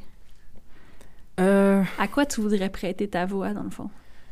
Euh, je te dirais que ce qui, m- ce qui m'intéresse beaucoup, comme je t'ai dit, c'est, c'est les gens, mais c'est les joueurs. Euh, pas nécessairement du côté joueur, mais le côté humain de la personne. Euh, de savoir un peu comment est-ce que une personne, tu sais, un joueur vit certaines situations. On parle toujours, on utilise souvent des joueurs comme face, euh, comme l'image ou l'icône de telle situation, mais comment est-ce que cette personne-là se sent, surtout quand elle est, il y a les relations publiques, l'image, tu peux pas dire certaines choses. Je pense que c'est important de dénicher les petites histoires qui font de ces joueurs-là des personnes spéciales. Les joueurs, ça peut être des fans aussi. Moi, tu sais, je veux savoir pourquoi est-ce que... Tu sais, de la même façon, exemple, mon père m'a transmis l'amour du foot. Il y a d'autres personnes aussi que ça a été ça. Euh, tu as des gens, c'est de génération en génération. Euh, comment est-ce que tu as immigré ici? Comment est-ce que tu vis le fait d'être... Tu sais, moi, je suis canadienne, ben, québécoise, mais je suis d'origine congolaise. Comment est-ce que tu vis ces deux mondes-là? T'as- Tu vis le, monde, le foot canadien, mais tu sais aussi le foot africain. Comment... Tu sais, il y a l'humanité derrière. Fait que moi, mon projet, c'est vraiment de dénicher les histoires que personne parle réellement, euh, de visiter. J'ai vraiment cette- cette- cet amour-là pour les petits clubs, tu sais, les, les, euh, les, les petits clubs de, tu sais, je veux dire, genre grassroots, euh, tu sais, comme Venice Beach FC, Mhm. euh, tu sais, genre Hackney Wick, ça c'est un club que j'ai adoré, c'est c'est, en Angleterre. Et c'est un, un homme, justement, qui lui, il, a fait, il était dans un, un rough patch, il, a- fait de la prison, etc. Mais il est sorti de là, puis il a dit, tu sais quoi, je crée un club de foot. J'ai créé un club de foot. Puis j'étais comme, OK. Mais ça a donné que Nike a sponsor leur truc, puis ça a été un des maillots les plus genre c'est que j'ai vu de toute ma vie. Puis ça a été sur tous les réseaux, puis là maintenant c'est un club semi-pro. Puis tu sais, c'est OK, ça c'est une histoire à raconter. Comment est-ce qu'il a passé de, tu sais, on, on, donne une seconde chance, le foot lui a donné une seconde chance, mais ça on n'en parle pas beaucoup non. parce que c'est une mauvaise image qu'on Ouais. donne, etc. Donc ces, ces petites histoires-là. Un événement en soi, je te dirais que j'aimerais beaucoup aller à une Coupe du Monde. Euh, tu sais, féminine, je l'ai vécu. J'aimerais aller à une autre Coupe du Monde féminine parce que j'ai vraiment trippé solide. Coupe du Monde masculine, ce serait le fun aussi. Parce que c'est une autre dynamique C'est une autre même, dynamique, ouais. C'est une autre dynamique. Euh, une Ligue des champions. Euh, Juste entendre la chanson. À oh, vous. À God. vous. Ah, je la vois à la télé. Puis tu sais, le fait que là, c'est- dans un temps de COVID, il y a personne. C'est tellement plate, comme c'est... T'entends les, les joueurs crier, c'est ouais. triste, c'est déprimant. Mais, euh, tu sais, de vivre une Ligue des champions avec les fans, j'aimerais beaucoup aller à Wembley. J'aimerais beaucoup aller voir un match à Wembley. Ce serait quand même assez euh, intéressant. Ouais, ouais, je te dirais que ce serait... Même Stamford Bridge, évidemment. Eh oui, c'est ça. Évidemment. Je l'attendais. ouais. Et même d'aller voir un match de Liverpool. Je te dirais que je trouve qu'ils ont un. Le, le fandom, la, tu vois vraiment que c'est une culture. Ouais. Comme le foot, c'est c'est une culture. L'histoire derrière moi, entendre You Never Walk Alone en live, ce serait ça. Dortmund, même chose. Comment est-ce qu'ils vivent le foot, c'est c'est tellement inspirant. Puis je pense que c'est un truc que tu dois voir au moins une fois dans ta vie. Au moins une fois. Non, c'est clair. Ouais. Ça ah fait non, rêver. Absolument. Mais oui, tellement. Puis je, je trouve ça tellement beau, tu sais, de... Tu sais, justement, t'es fan de Chelsea, Mhm. puis tu te dis, hey, moi, je voudrais vraiment aller voir euh, Liverpool. Mhm. Même si... Même si- S'il y a cette adversité-là, tu sais, t'es consciente que la culture foot est différente partout. ouais. Même si à la fin, tu sais, à la fin, on, on se rejoint sur plein de trucs. Exactement. Mais ces différences-là font ben, que t'as le goût de le découvrir. Mais oui, tu sais, je te donne un exemple. À l'Euro, c'était, la finale euh, Portugal-France. Veux, veux pas, là, c'est Ronaldo sur le terrain.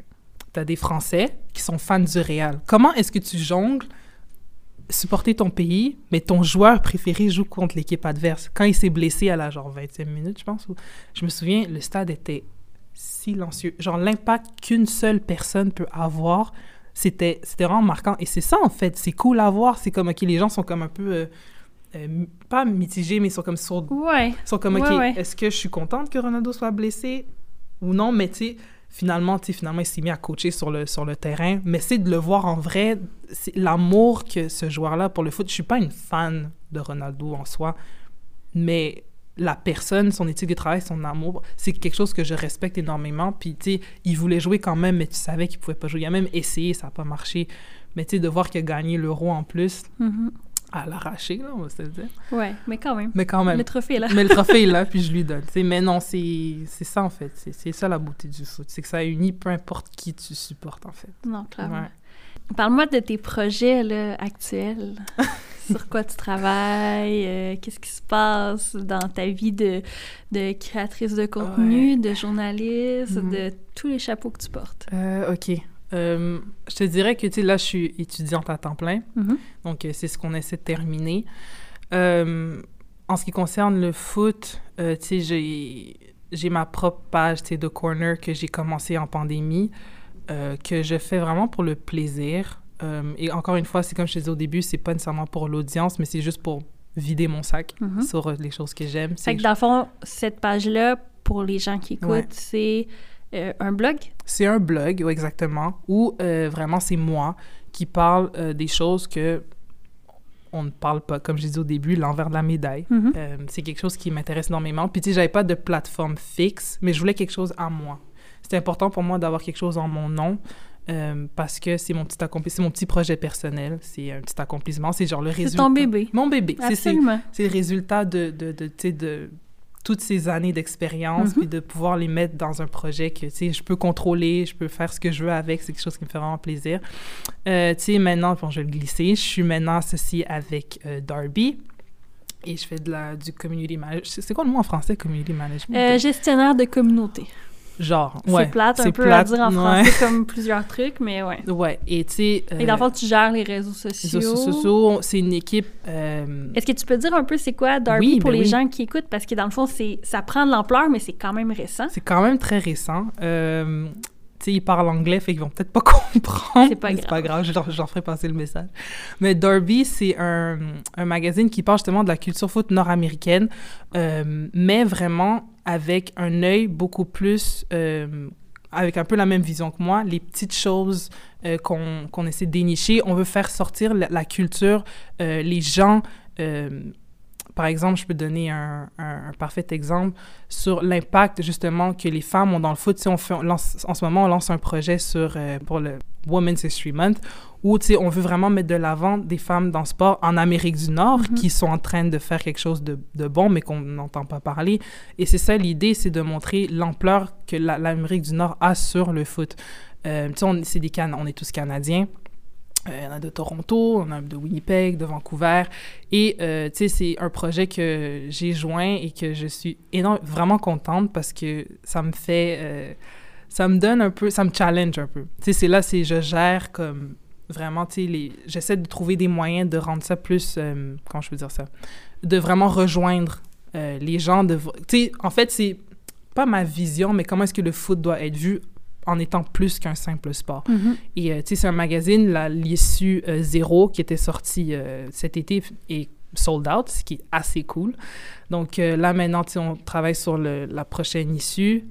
Beaucoup de belles surprises. Je peux pas, en- je peux pas le dire, Ben malheureusement, mais soyez vraiment à l'affût. Et puis, tu sais, on veut vraiment mettre l'importance de la, du foot nord-américain sur la culture. On a Mhm. vraiment un, comme je disais au début, le, le Canada, c'est quelque chose de quand même assez incroyable. Puis, tu sais, là, on est vraiment dans une génération vraiment d'or. Là, on, a, Ouais, on a des... on- Absolument. Fait soyez à l'affût. Euh, c'est vraiment, vraiment intéressant. Et puis, tu sais, c'est un projet que j'adore, vraiment m'investir. Euh, mais tu sais, ça, c'est quelque chose que je fais sur le côté parce qu'en plus, tu sais, je, je fais plein de Oui, il y a choses. tous tes autres trucs, mais tu sais, je veux dire, t'en parles, on sent que ça te passionne, puis j'ai, j'ai l'impression que justement, c'est quelque chose qui vient très bien compléter ta mentalité. Exactement. Comme si tu trouvé le- ton fit parfait. Ouais. Puis, tu sais, genre, tu sais, je les saluer, Tagua, Ryan, AK et Mitchell. Je vous dis bonjour. Ils vont peut-être pas comprendre, mais c'est correct. mais, tu sais, on, on est tous jeunes, on a cet amour-là pour le foot. On, on veut vraiment aller à l'extérieur euh, des normes, tu sais. Puis c'est correct de, de faire les choses against the norm. Puis Mhm. c'est ça la beauté du foot, c'est qu'il n'y a pas de règles. C'est free for all. Ben, du foot et euh, je trouve que c'est comme pour la créativité aussi. Mhm. Tu comprends? Tu peux être une personne euh, créative, je peux être une personne créative, puis on peut aller complètement dans des chemins différents. Définitivement. Ça veut pas dire que tu l'es plus que moi ou que je le suis plus que toi, puis c'est d'avoir cette ouverture-là, Mhm. puis d'être capable de rencontrer des gens qui vont, premièrement, faire confiance à tes capacités, qui vont être prêts à écouter tes idées, puis qui vont même risquer à te donner carte blanche de Ben temps oui. en temps. Puis tu sais, justement, le fait que je sois la seule femme dans une, une équipe d'hommes, mais c'est des gens, encore une fois, qui sont hyper ouverts et ils ne regardent pas à Ketia, c'est c'est une... Non, c'est... Elle sait, elle aime le foot, elle est passionnée, elle peut apporter quelque chose. Puis c'est ça, c'est d'avoir... euh, c'est une réflexion de ce qui devrait vraiment arriver dans le foot général en support avec pour le foot féminin, c'est de donner cette chance-là, de Mhm. montrer que on enlève le fait que ça soit une femme. C'est quelqu'un, c'est une personne qui aime le foot et qui a une passion pour et qui peut apporter quelque chose. Parce que tu sais, on en parlait avant, on a une perception, on a une façon de voir les choses différentes et c'est c'est complémentaire et on peut sortir des très beaux projets, des très belles choses en s'écoutant, en collaborant ensemble. Donc euh, c'est quelque chose que je suis vraiment excitée.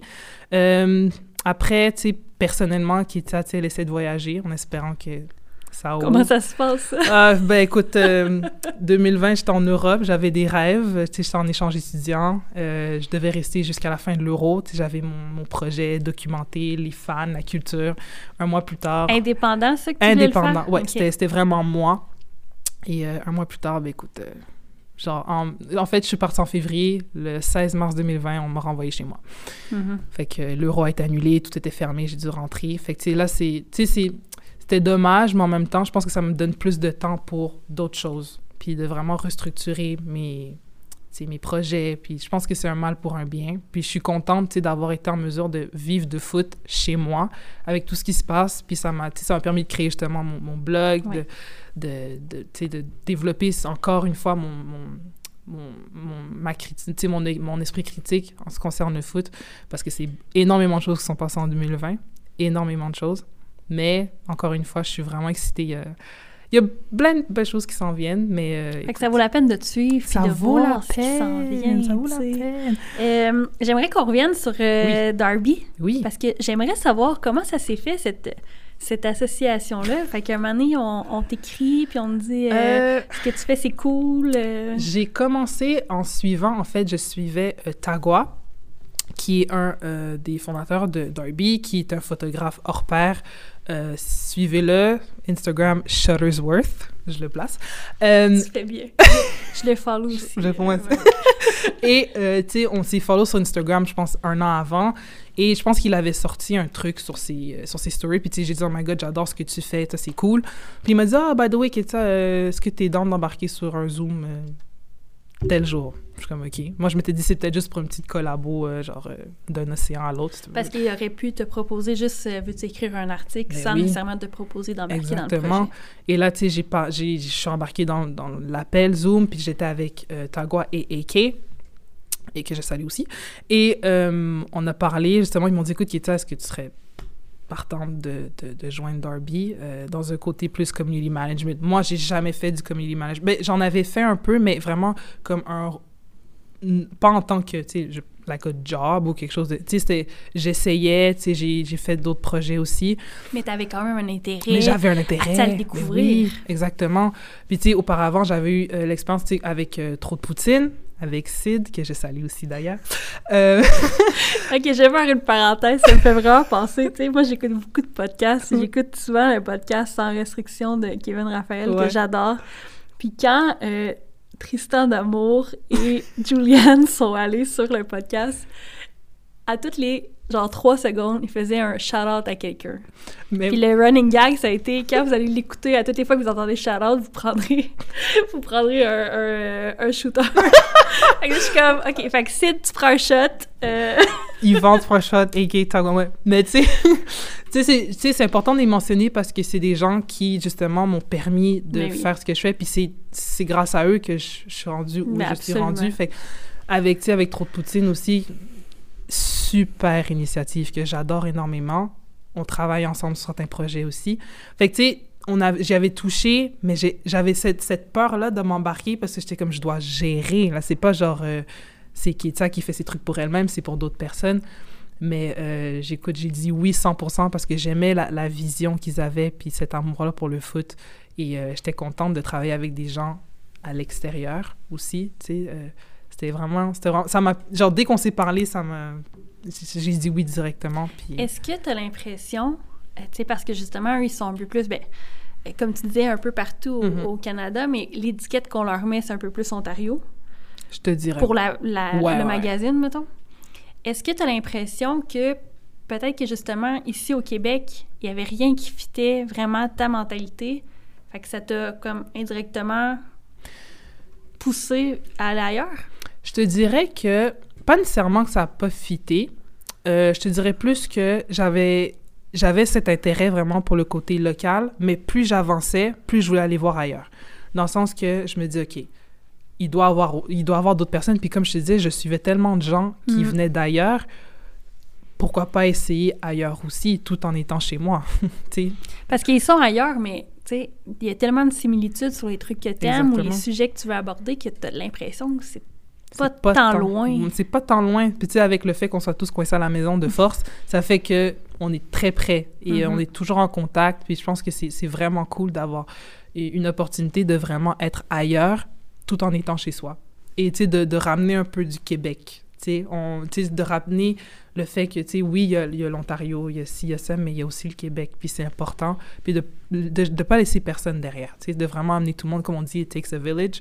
Fait tu sais, d'avoir vraiment tout le monde, puis je pense que c'est ça la beauté du foot, c'est que ça n'a aucune frontière, aucune barrière, ça rejoint tout le monde, puis de, on peut tous travailler ensemble, coexister, et ça peut créer un très, très beau projet. Fait là, est-ce qu'on peut s'attendre à ce que, éventuellement, euh, sous la, la tutelle de Darby, il y ait un petite essence de Québec depuis que tu es là? C'est mon but premier. OK. Euh, je vous dis encore une fois, restez à l'affût. C'est tout ce que je vais le garder comme ça.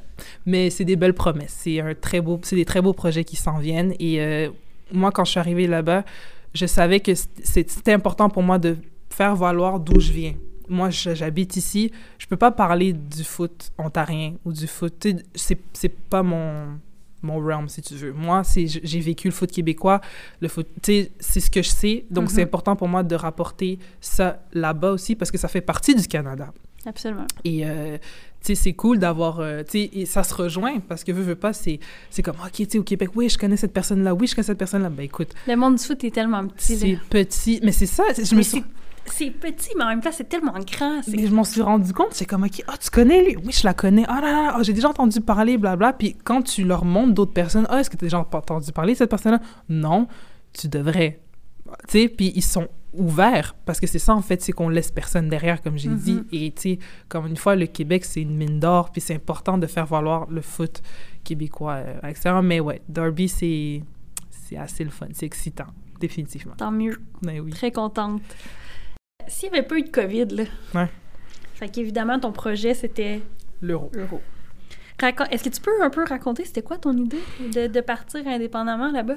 Mon idée, ben, à la base, j'étais en échange étudiant, fait que j'étais à l'école de février jusqu'à juin. Mm-hmm. Mais euh, le système européen est très différent du système éducationnel euh, québécois. Donc, euh, ça me permet, je, me, je pouvais faire plusieurs choses en même temps. Je pouvais me promener. Après, moi, j'étais en Belgique, donc je pouvais prendre le train puis me rendre tu sais, ça me prenait pas beaucoup de temps, ça coûtait rien du tout. J'allais à Barcelone pour 6 sur 6 piastres, ça me coûtait rien du tout. Mais, tu sais, mon but, c'était... c'est tellement... Euh, j'ai regardé le train pour aller à, Halifax. Ben ouais. non, ça va être correct, je vais prendre mon auto. Non, mais c'est ça. C'est horriblement cher, mais c'est ça, c'est que je peux prendre l'avion, je peux prendre le train, je peux me promener et de voir, tu sais, de voir les ligues, tu sais, je voulais aller en Angleterre, j'allais voir les petits clubs, euh, mais aussi voir des matchs. Tu sais, je voulais revivre cette expérience-là que j'avais vécue en France. Je voulais la revivre encore une fois. Mais mon but premier était de vraiment documenter comment est-ce que les fans vivent le foot. Euh, moi, j'aimais beaucoup, euh, j'aimais beaucoup le footeuse. Le documentaire, j'ai adoré. Tu sais, c'est ça que je voulais voir, de documenter le foot, mais le côté humain, les gens, comment est-ce que les gens vivent du foot? Le foot en Europe, ils ont des terrains à chaque, à chaque coin de rue. ils ont des terrains partout. Euh, les jeunes, ils vont jouer. Moi, j'aimais documenter, prendre des photos. tout le monde, par exemple, en France, ils portent tous un survêt. Genre, il y a toujours une pièce de foot quelque part sur eux. C'est un habillement. Ici, oui et non. C'est pas autant la même chose, mais tu vois, on... ouais, ouais. ça dépend. Ça dépend. mais là-bas, c'est il y a toujours il y a quelque chose tu, sais, tu peux porter une veste en jean mais un pantalon euh, ah tu sais de la tu vas porter un maillot avec une jupe avec une jupe mais oui et c'est ça, ça fait partie de leur culture, fait que c'est de voir un peu comment est-ce que chacun vit cette culture-là. Aussi, tu sais, les, les, c'était l'euro, je voulais voir comment est-ce que les femmes qui sont fans de foot allaient vivre cet euro-là. Si c'est pas un euro féminin, tu sais, comment est-ce qu'on on pense, ce qu'on pense du, des fans qui sont, ben, les femmes qui sont fans de foot en Europe, la représentation, comment mm-hmm. est-ce qu'on les perçoit. Moi, c'était vraiment de documenter la culture foot en Europe, de peu importe la façon, mais je voulais vraiment voir le plus de choses possible.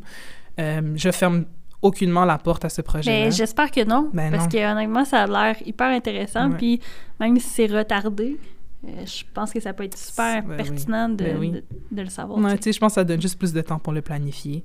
Puis euh, comme ça quand ça sera bien fait, ben, ce sera, ce sera encore fait, ce sera encore mieux que si je l'avais fait en 2020. ouais. C'est complètement fou. Très bonne idée, j'aime ça. Euh, est-ce que ça a dû être un truc vraiment réfléchi? Ou c'était un peu coup de tête, genre, OK, j'ai le goût de vivre ça, j'y vais go?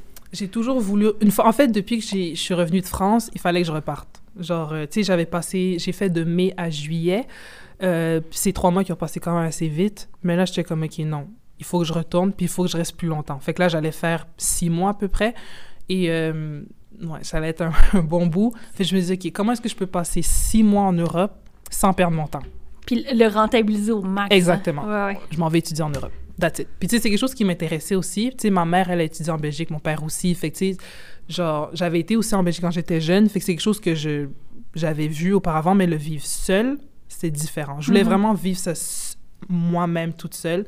Euh, fait que je me disais, OK, j'allais étudier. J'ai étudié, comme je te dis, ça a duré un mois, puis je suis revenue après. Mais... Puis, tu sais, aucune peur à partir, ça te dérangeait pas? euh? Non. Sérieusement, le... même en 2016, j'avais hâte de partir. Comme je, je- j'y pensais, on était en janvier, je partais en mai.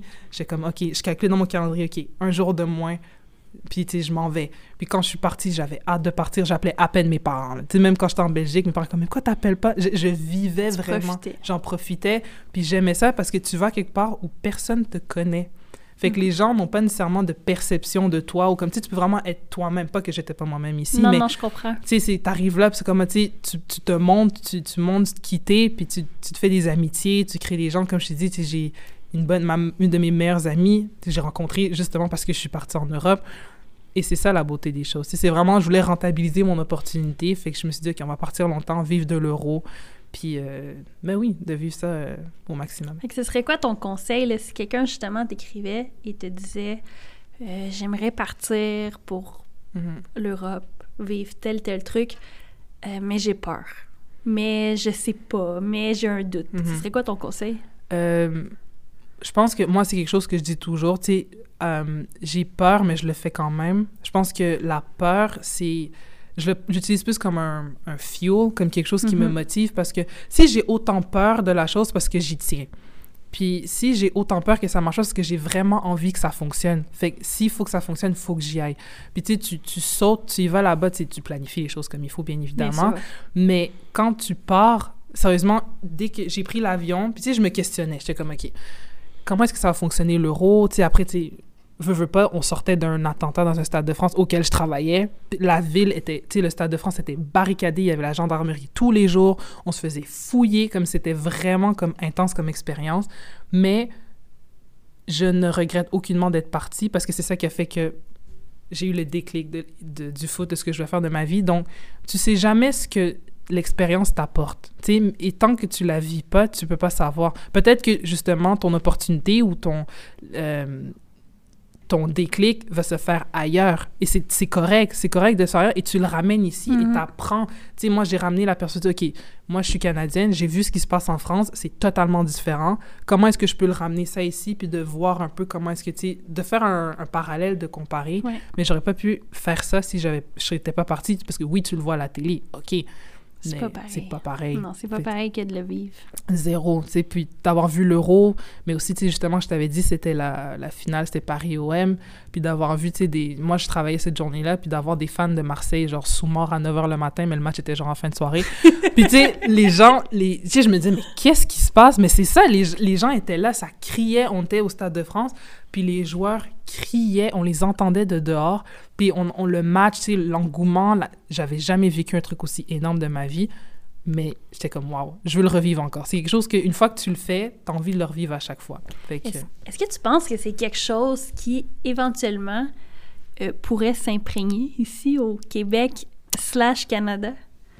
Je vais commencer par le Canada d'abord. Euh, Parce que ça te donne plus de chances de dire oui. ouais, c'est ça. Je, suis- je suis vraiment désolée. Mais oui, je pense que tu tu regardes le Canada, regarde, on pense à Jonathan David, Alfonso Davies. Tu sais, moi, je pense qu'avant même eux, on aurait dû penser à Kedisha Buchanan. Euh, tu sais, le gagné combien de Ligue des Champions, puis on en parle. Tu sais, je veux dire, on n'en parle pas autant. Il y a plein de joueurs qu'on aurait dû penser, tu sais, c'est le Canada, c'est quelque chose d'énorme. Puis là, tu sais, on a battu les États-Unis, été un gros truc. C'est et on voit qu'on le foot a vraiment, tu sais, on entre dans son, on rentre vraiment dans une génération d'or, comme on dit. Puis je pense que éventuellement, si les les euh, fédérations, si les médias, si les, les créateurs canadiens, si les, les fans se mettent vraiment derrière la nation et non juste, OK, mon, mon équipe, ou on peut vraiment créer une culture incroyable. Tu sais, je veux dire, qui aurait pensé qu'il y aurait eu du- une, une, une- une équipe de foot à Halifax? Tu comprends? Ouais. C'est fou, mais c'est ça. C'est fou, mais en plus, eux, c'est les fans là-bas, puis j'imagine que Chris, dont on a sûrement Ouais. déjà parlé, c'est que c'est tellement l'attraction de la ville Mais oui. que, qui, sont tellement comme envoûtés par cette équipe-là. Ben c'est ça. Fait que maintenant, imagine au Québec, avec déjà un engouement pour le foot, ce que ça peut devenir. Puis je pense Mhm. que c'est important de, de, de cultiver ça, mais ça part... C'est là que j'ai compris que, tu sais, ça part pas des... Il faut pas attendre que ça se fasse. Parle-en. Puis les opportunités, il faut qu'elles viennent aussi. Il faut qu'on ait des opportunités de faire valoir le Canada au foot. Puis justement, d'avoir des joueurs qui jouent en Europe puis qui excellent. Avoir deux, deux joueurs qui ont gagné la Ligue des Champions, tu sais, Buchanan et Davies. C'est énorme. C'est énorme. C'est une, une, inspiration. Fait que je pense que c'est ça. Ça part de, de, de, vraiment se mettre derrière de la nation. Je pense que c'est vraiment important. Fait que dans le fond, on sait pas si On c'est sait possible pas. encore. Je, je, On aimerait ça. On aimerait. On a espoir que... on veut pas parler trop vite non, plus, Non. puis tu sais, dire, puis après ça. Mais je pense que ça peut se faire, mais Il y a du il y travail a du encore. travail, exactement. OK. Euh, Ketia, Oui, ça fait longtemps qu'on parle, je sais. mais c'est correct. C'est correct, j'aime ça. C'était ben, la première fois qu'on se rencontrait Oui. euh, en personne. Bien contente d'ailleurs de t'avoir rencontré. Je finis le podcast toujours avec deux questions. D'accord. Si tu avais la chance euh, de revenir en arrière, Mhm. de te rencontrer, toi plus jeune, et de te donner un conseil, à quel moment tu te rencontres, quel conseil tu te donnes? My God. Je pense que ce serait la Kitsa. Je pense la Kitsa de 8 ans. OK. Pourquoi? Parce que c'est là que j'ai eu cet engouement-là, ce début d'engouement-là pour, pour le foot grâce à mon père, etc. Mais je pense que je le dis plus parce que j'aurais voulu, euh, je leur ai dit, tu sais, Kitsa, arrête de regarder à ce que les autres font, essaie pas de plaire aux gens, essaie pas de, de- d'être ami avec tout le monde, essaie pas de, de d'être ce que les gens veulent que tu sois, Mhm. sois toi-même. C'est correct d'être différente, c'est correct d'être... Tu sais, moi, j'étais très nerdy quand j'étais jeune, j'étais la genre de fille qui, qui, à la récré, comme elle lisait dans son coin. J'étais le genre de fille qui, tu sais, mais je me trouvais très différente, puis je me comparais, pourquoi est-ce que, tu sais, c'est difficile pour moi de, tu sais, d'être comme les autres, mais c'est correct, on est, on est... Je me suis rendu compte trop tard que je suis pas faite pour être comme les autres. C'est correct d'être différent, et c'est ça qui fait que t'es cool comme personne. C'est cool d'être différent, c'est le fun de faire les choses différemment, et c'est correct, tu sais, de, de, de ne pas euh, être comme X, Y, Z, parce que tu te rends compte souvent que ce que tu vois, c'est qu'une illusion. Tu vois. Puis au final, d'être différente, ça peut être une force aussi. Exactement. Tu sais, tu restes fidèle à qui tu es, puis les gens qui sont autour de toi, c'est des gens qui tiennent à toi, c'est des gens qui t'aiment, c'est des gens qui te supportent. Puis tu sais, grâce à ça, tu sais, j'ai un entourage qui sont pas nécessairement tous fans de foot, mais qui me supportent quand même. Ils respectent ta Ils passion. respectent ma passion, puis Mhm. non seulement ils sont investis dedans, puis tu sais, quand je fais quelque chose, ils sont super contents. Tu sais, quand j'ai lancé mon truc, ils étaient hyper fiers de moi parce qu'ils ont vu mon évolution en tant que personne. Puis, tu sais, de savoir que j'ai des amis qui me disent que ça, je suis fière de toi, tu sais, comme tu suis ta propre voix, ça fait plaisir. Puis je pense que si j'avais eu ça peut-être plus tôt, j'aurais peut-être évité de perdre mon temps à comme. Je comprends. Tu sais, fait que ouais, ce serait juste sois toi-même, c'est correct. Est-ce que tu as eu euh, cette phase de doute-là, de savoir si euh, ce que tu faisais, c'était correct, si, tu sais, oui, tu avais choisi le journalisme, mais de te dire, est-ce que c'est le bon chemin finalement? Est-ce que tu l'as eu, ce petit moment de doute-là? Je l'ai définitivement eu quand j'ai dû faire le saut. Euh, quand j'ai dû faire le saut parce que je me suis dit, OK, euh, là, je m'en vais dans quelque chose que je ne connais pas. Genre, j'ai jamais étudié le journalisme. Je sais pas comment ça fonctionne. Je sais rien du tout. Est-ce que je vais être bonne? Est-ce que les gens vont apprécier ce que je dis? Parce que là, je le prends sérieusement. Là, c'est vraiment comme je rentre dedans, je gradue dedans. Puis est-ce que je, je veux pas recommencer après? C'est fait que là, c'est OK, Kita, est-ce que c'est vraiment ce que je veux faire? Mais j'y repensais encore et c'est vraiment à chaque fois que je repense à l'euro, c'était un parallèle parce que justement, quand il y a eu tout ce qui s'est passé au Bataclan, c'était aussi une période de questionnement que j'avais, comme est-ce que, à l'école, ça allait pas trop bien parce que j'aimais pas ce que je faisais. Euh, moi, j'ai toujours été une étudiante qui a des bonnes notes à l'école, mais là, ça allait vraiment pas. Puis, tu sais, Parce j'étais que tu n'avais pas tant d'intérêt. j'ai pas d'intérêt, j'étais toujours démoralisée, genre ça allait vraiment pas bien. Et c'est quand je suis partie en France que j'ai découvert ce que j'aimais, puis je me suis dit, mais c'est ça en fait. Qui est ça comme, c'est c'est ça. Genre, c'est pas facile. Tu sais, on n'a jamais dit que ça allait être facile, mais ça va être possible. Mais tu dois mettre de ton travail, puis tu dois toujours revenir à cette passion-là, à ce sentiment-là quand tu étais au Stade de France, puis que tu as entendu la Marseillaise par des 70 000 personnes. C'est ça qui t'a donné le goût d'aller au foot. Rappelle-toi de ça à chaque fois. Puis à chaque fois que j'ai des moments où, tu sais, je me dis, est-ce que je fais la bonne chose? Parce que j'en ai encore, tu sais, j'en ai toutes les semaines. j'en ai tout le temps. Mais je me dis, c'est t'es rendu là parce que ce que tu fais, ça fonctionne. Mhm. Puis parce que tu es resté fidèle à toi-même, à qui tu es, mais aussi parce que ta passion, ton histoire de foot rejoint des personnes. Puis je pense que c'est important de vraiment rester fidèle à soi-même. Encore une fois, je le dis, mais c'est vraiment, vraiment important. Et c'est cette passion-là, comme on disait, que, qui va te ramener, qui va te faire continuer. Mais le doute, c'est toujours là. Mais... mais les remises en question, c'est pas une mauvaise chose. Non. moi, je trouve que ça prouve que, ben, que tu grandis, puis que tu essaies de t'améliorer, puis que tu, veux, tu veux te peaufiner. Si tu pensais que, que, que tu avais l'ultime vérité, ben, tu resterais à un stade, puis tu stagnerais là, puis il n'y aurait, aurait pas d'évolution, dans le fond. Mais c'est ça, c'est justement, comme je disais, si tu doutes, c'est parce que tu y tiens à ton mhm. truc. Si tu dis, OK, mais je veux que ça marche, mais tu veux que ça marche. Mais là, tu sais, il faut que tu puises à l'intérieur de toi-même, puis c'est un travail personnel. Mais je pense que le, le, le, moment où je me sens le mieux, c'est quand je sors un article que je sais que j'ai travaillé dessus, ou quand j'ai fait quelque chose que je sais qui était important pour moi, c'est là que je me sens le mieux. Pas quand quelqu'un me dit félicitations ou pas quand je reçois un certain nombre de likes ou whatever. Je sérieusement, je m'en fous. C'est vraiment quand je fais quelque chose qui me plaît et quelque chose que j'ai fait par moi-même, par toi, passion. Toi, t'es satisfaite de Exactement. Est-ce que euh, est-ce que t'es patiente? Parce que, tu sais, moi, j'ai réalisé que... Comment je peux dire ça? Tu sais, souvent, on travaille très, très fort sur quelque mm. chose, puis ça veut pas dire que... Ben, que nécessairement tu as des retombées directement. tu sais. Mm-hmm. Ça peut prendre du temps avant que tu vois euh, un, bénéfice à, ce que tu as fait. Puis je parle pas monétaire, là, je parle juste de, de et de satisfaction et de bons commentaires ou juste que ça t'ouvre des portes peut-être. Ça peut prendre du temps. Est-ce que est-ce que tu as cette patience-là de travailler des fois puis de savoir que ben, peut-être que ce sera pas tout de suite positif, mais qu'au final, ça vaut la peine? Euh, j'y travaille. j'y travaille honnêtement. Tu sais, c'est difficile quand justement c'est quelque chose que tu prends sérieusement mm-hmm. parce que, comme je t'ai dit, on voit toujours des fois certaines personnes en un an, ça fait un an qu'ils ont commencé puis sont déjà rendus à un certain endroit. Toi, ça fait sept ans que tu fais la chose puis ça fonctionne pas ou pas de la, au même niveau. Moins vite. Moins vite, par exemple, exactement. Mais oui, ça m'arrive de pas être patiente, mais en même temps, c'est un travail. Tu ton caractère est toujours testé à chaque fois. Tu c'est vraiment un travail de caractère.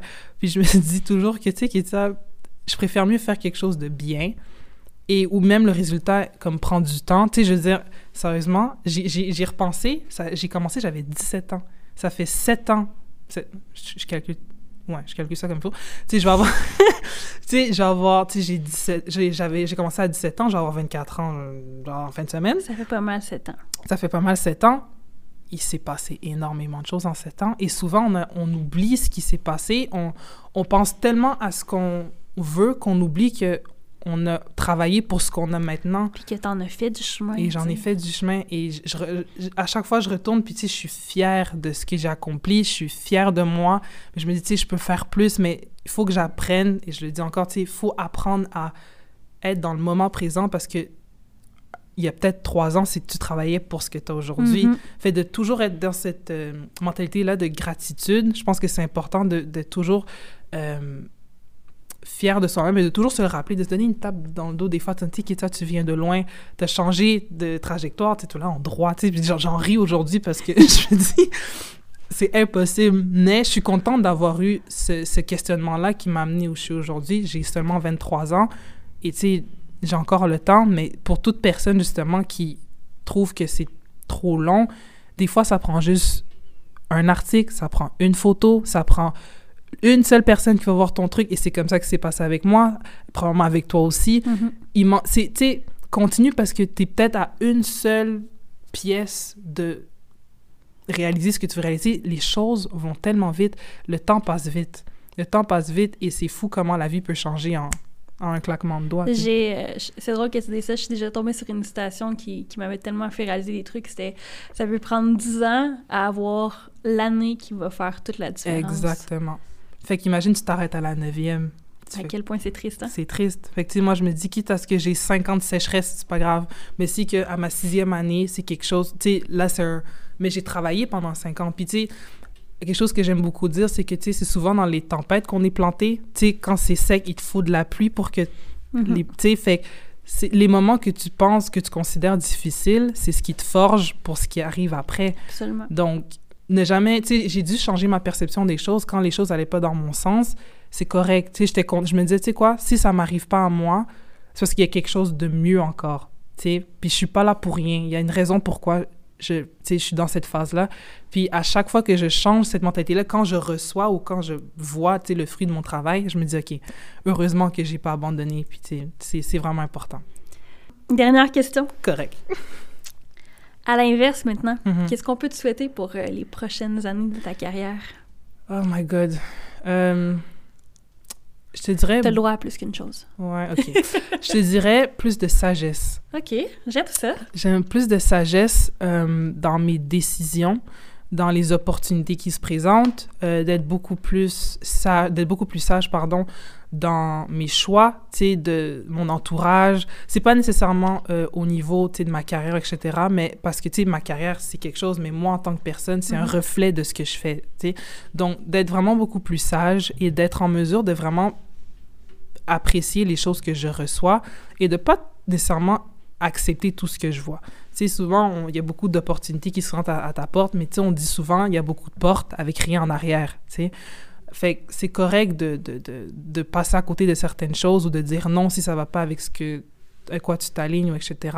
Mais de rester sage. Je pense qu'une sagesse, c'est c'est toujours mieux d'être sage que d'avoir toutes les choses du monde parce que ça te permet de mieux gérer ce que tu veux. Absolument. Donc, euh, plus de sagesse définitivement, euh, plus de plaisir, et de vivre du foot, de jamais perdre ce plaisir-là pour le foot, euh, parce que vraiment, c'est quelque chose de... Je me vois pas faire autre chose de ma vie, et euh, de vraiment garder cet amour-là, même quand c'est difficile, quand les choses vont pas dans, dans mon sens, et plus de rencontres, plus de plaisir, plus de voyages, plus d'expériences, pas nécessairement quelque chose de matériel en soi, mais juste vraiment plus de bonnes choses. Ce serait vraiment ce que je me souhaite. J'adore. J'aime ça beaucoup. Je vais euh, renchérir en te souhaitant un documentaire. Ouh. Ah, j'aime Parce ça. que je, je- écoute, moi, j'ai envie, t'en as parlé, t'as parlé de tes idées, ça me rejoint, j'ai envie de le regarder quand il sera disponible. Fait que maintenant, il faut que tu aies l'occasion de le créer pour Ben oui. qu'on puisse le regarder. Fait que ça, je vais te le souhaiter Merci aussi. euh. Euh, Katia, merci de ta Merci présence beaucoup, Audrey. C'était vraiment cool.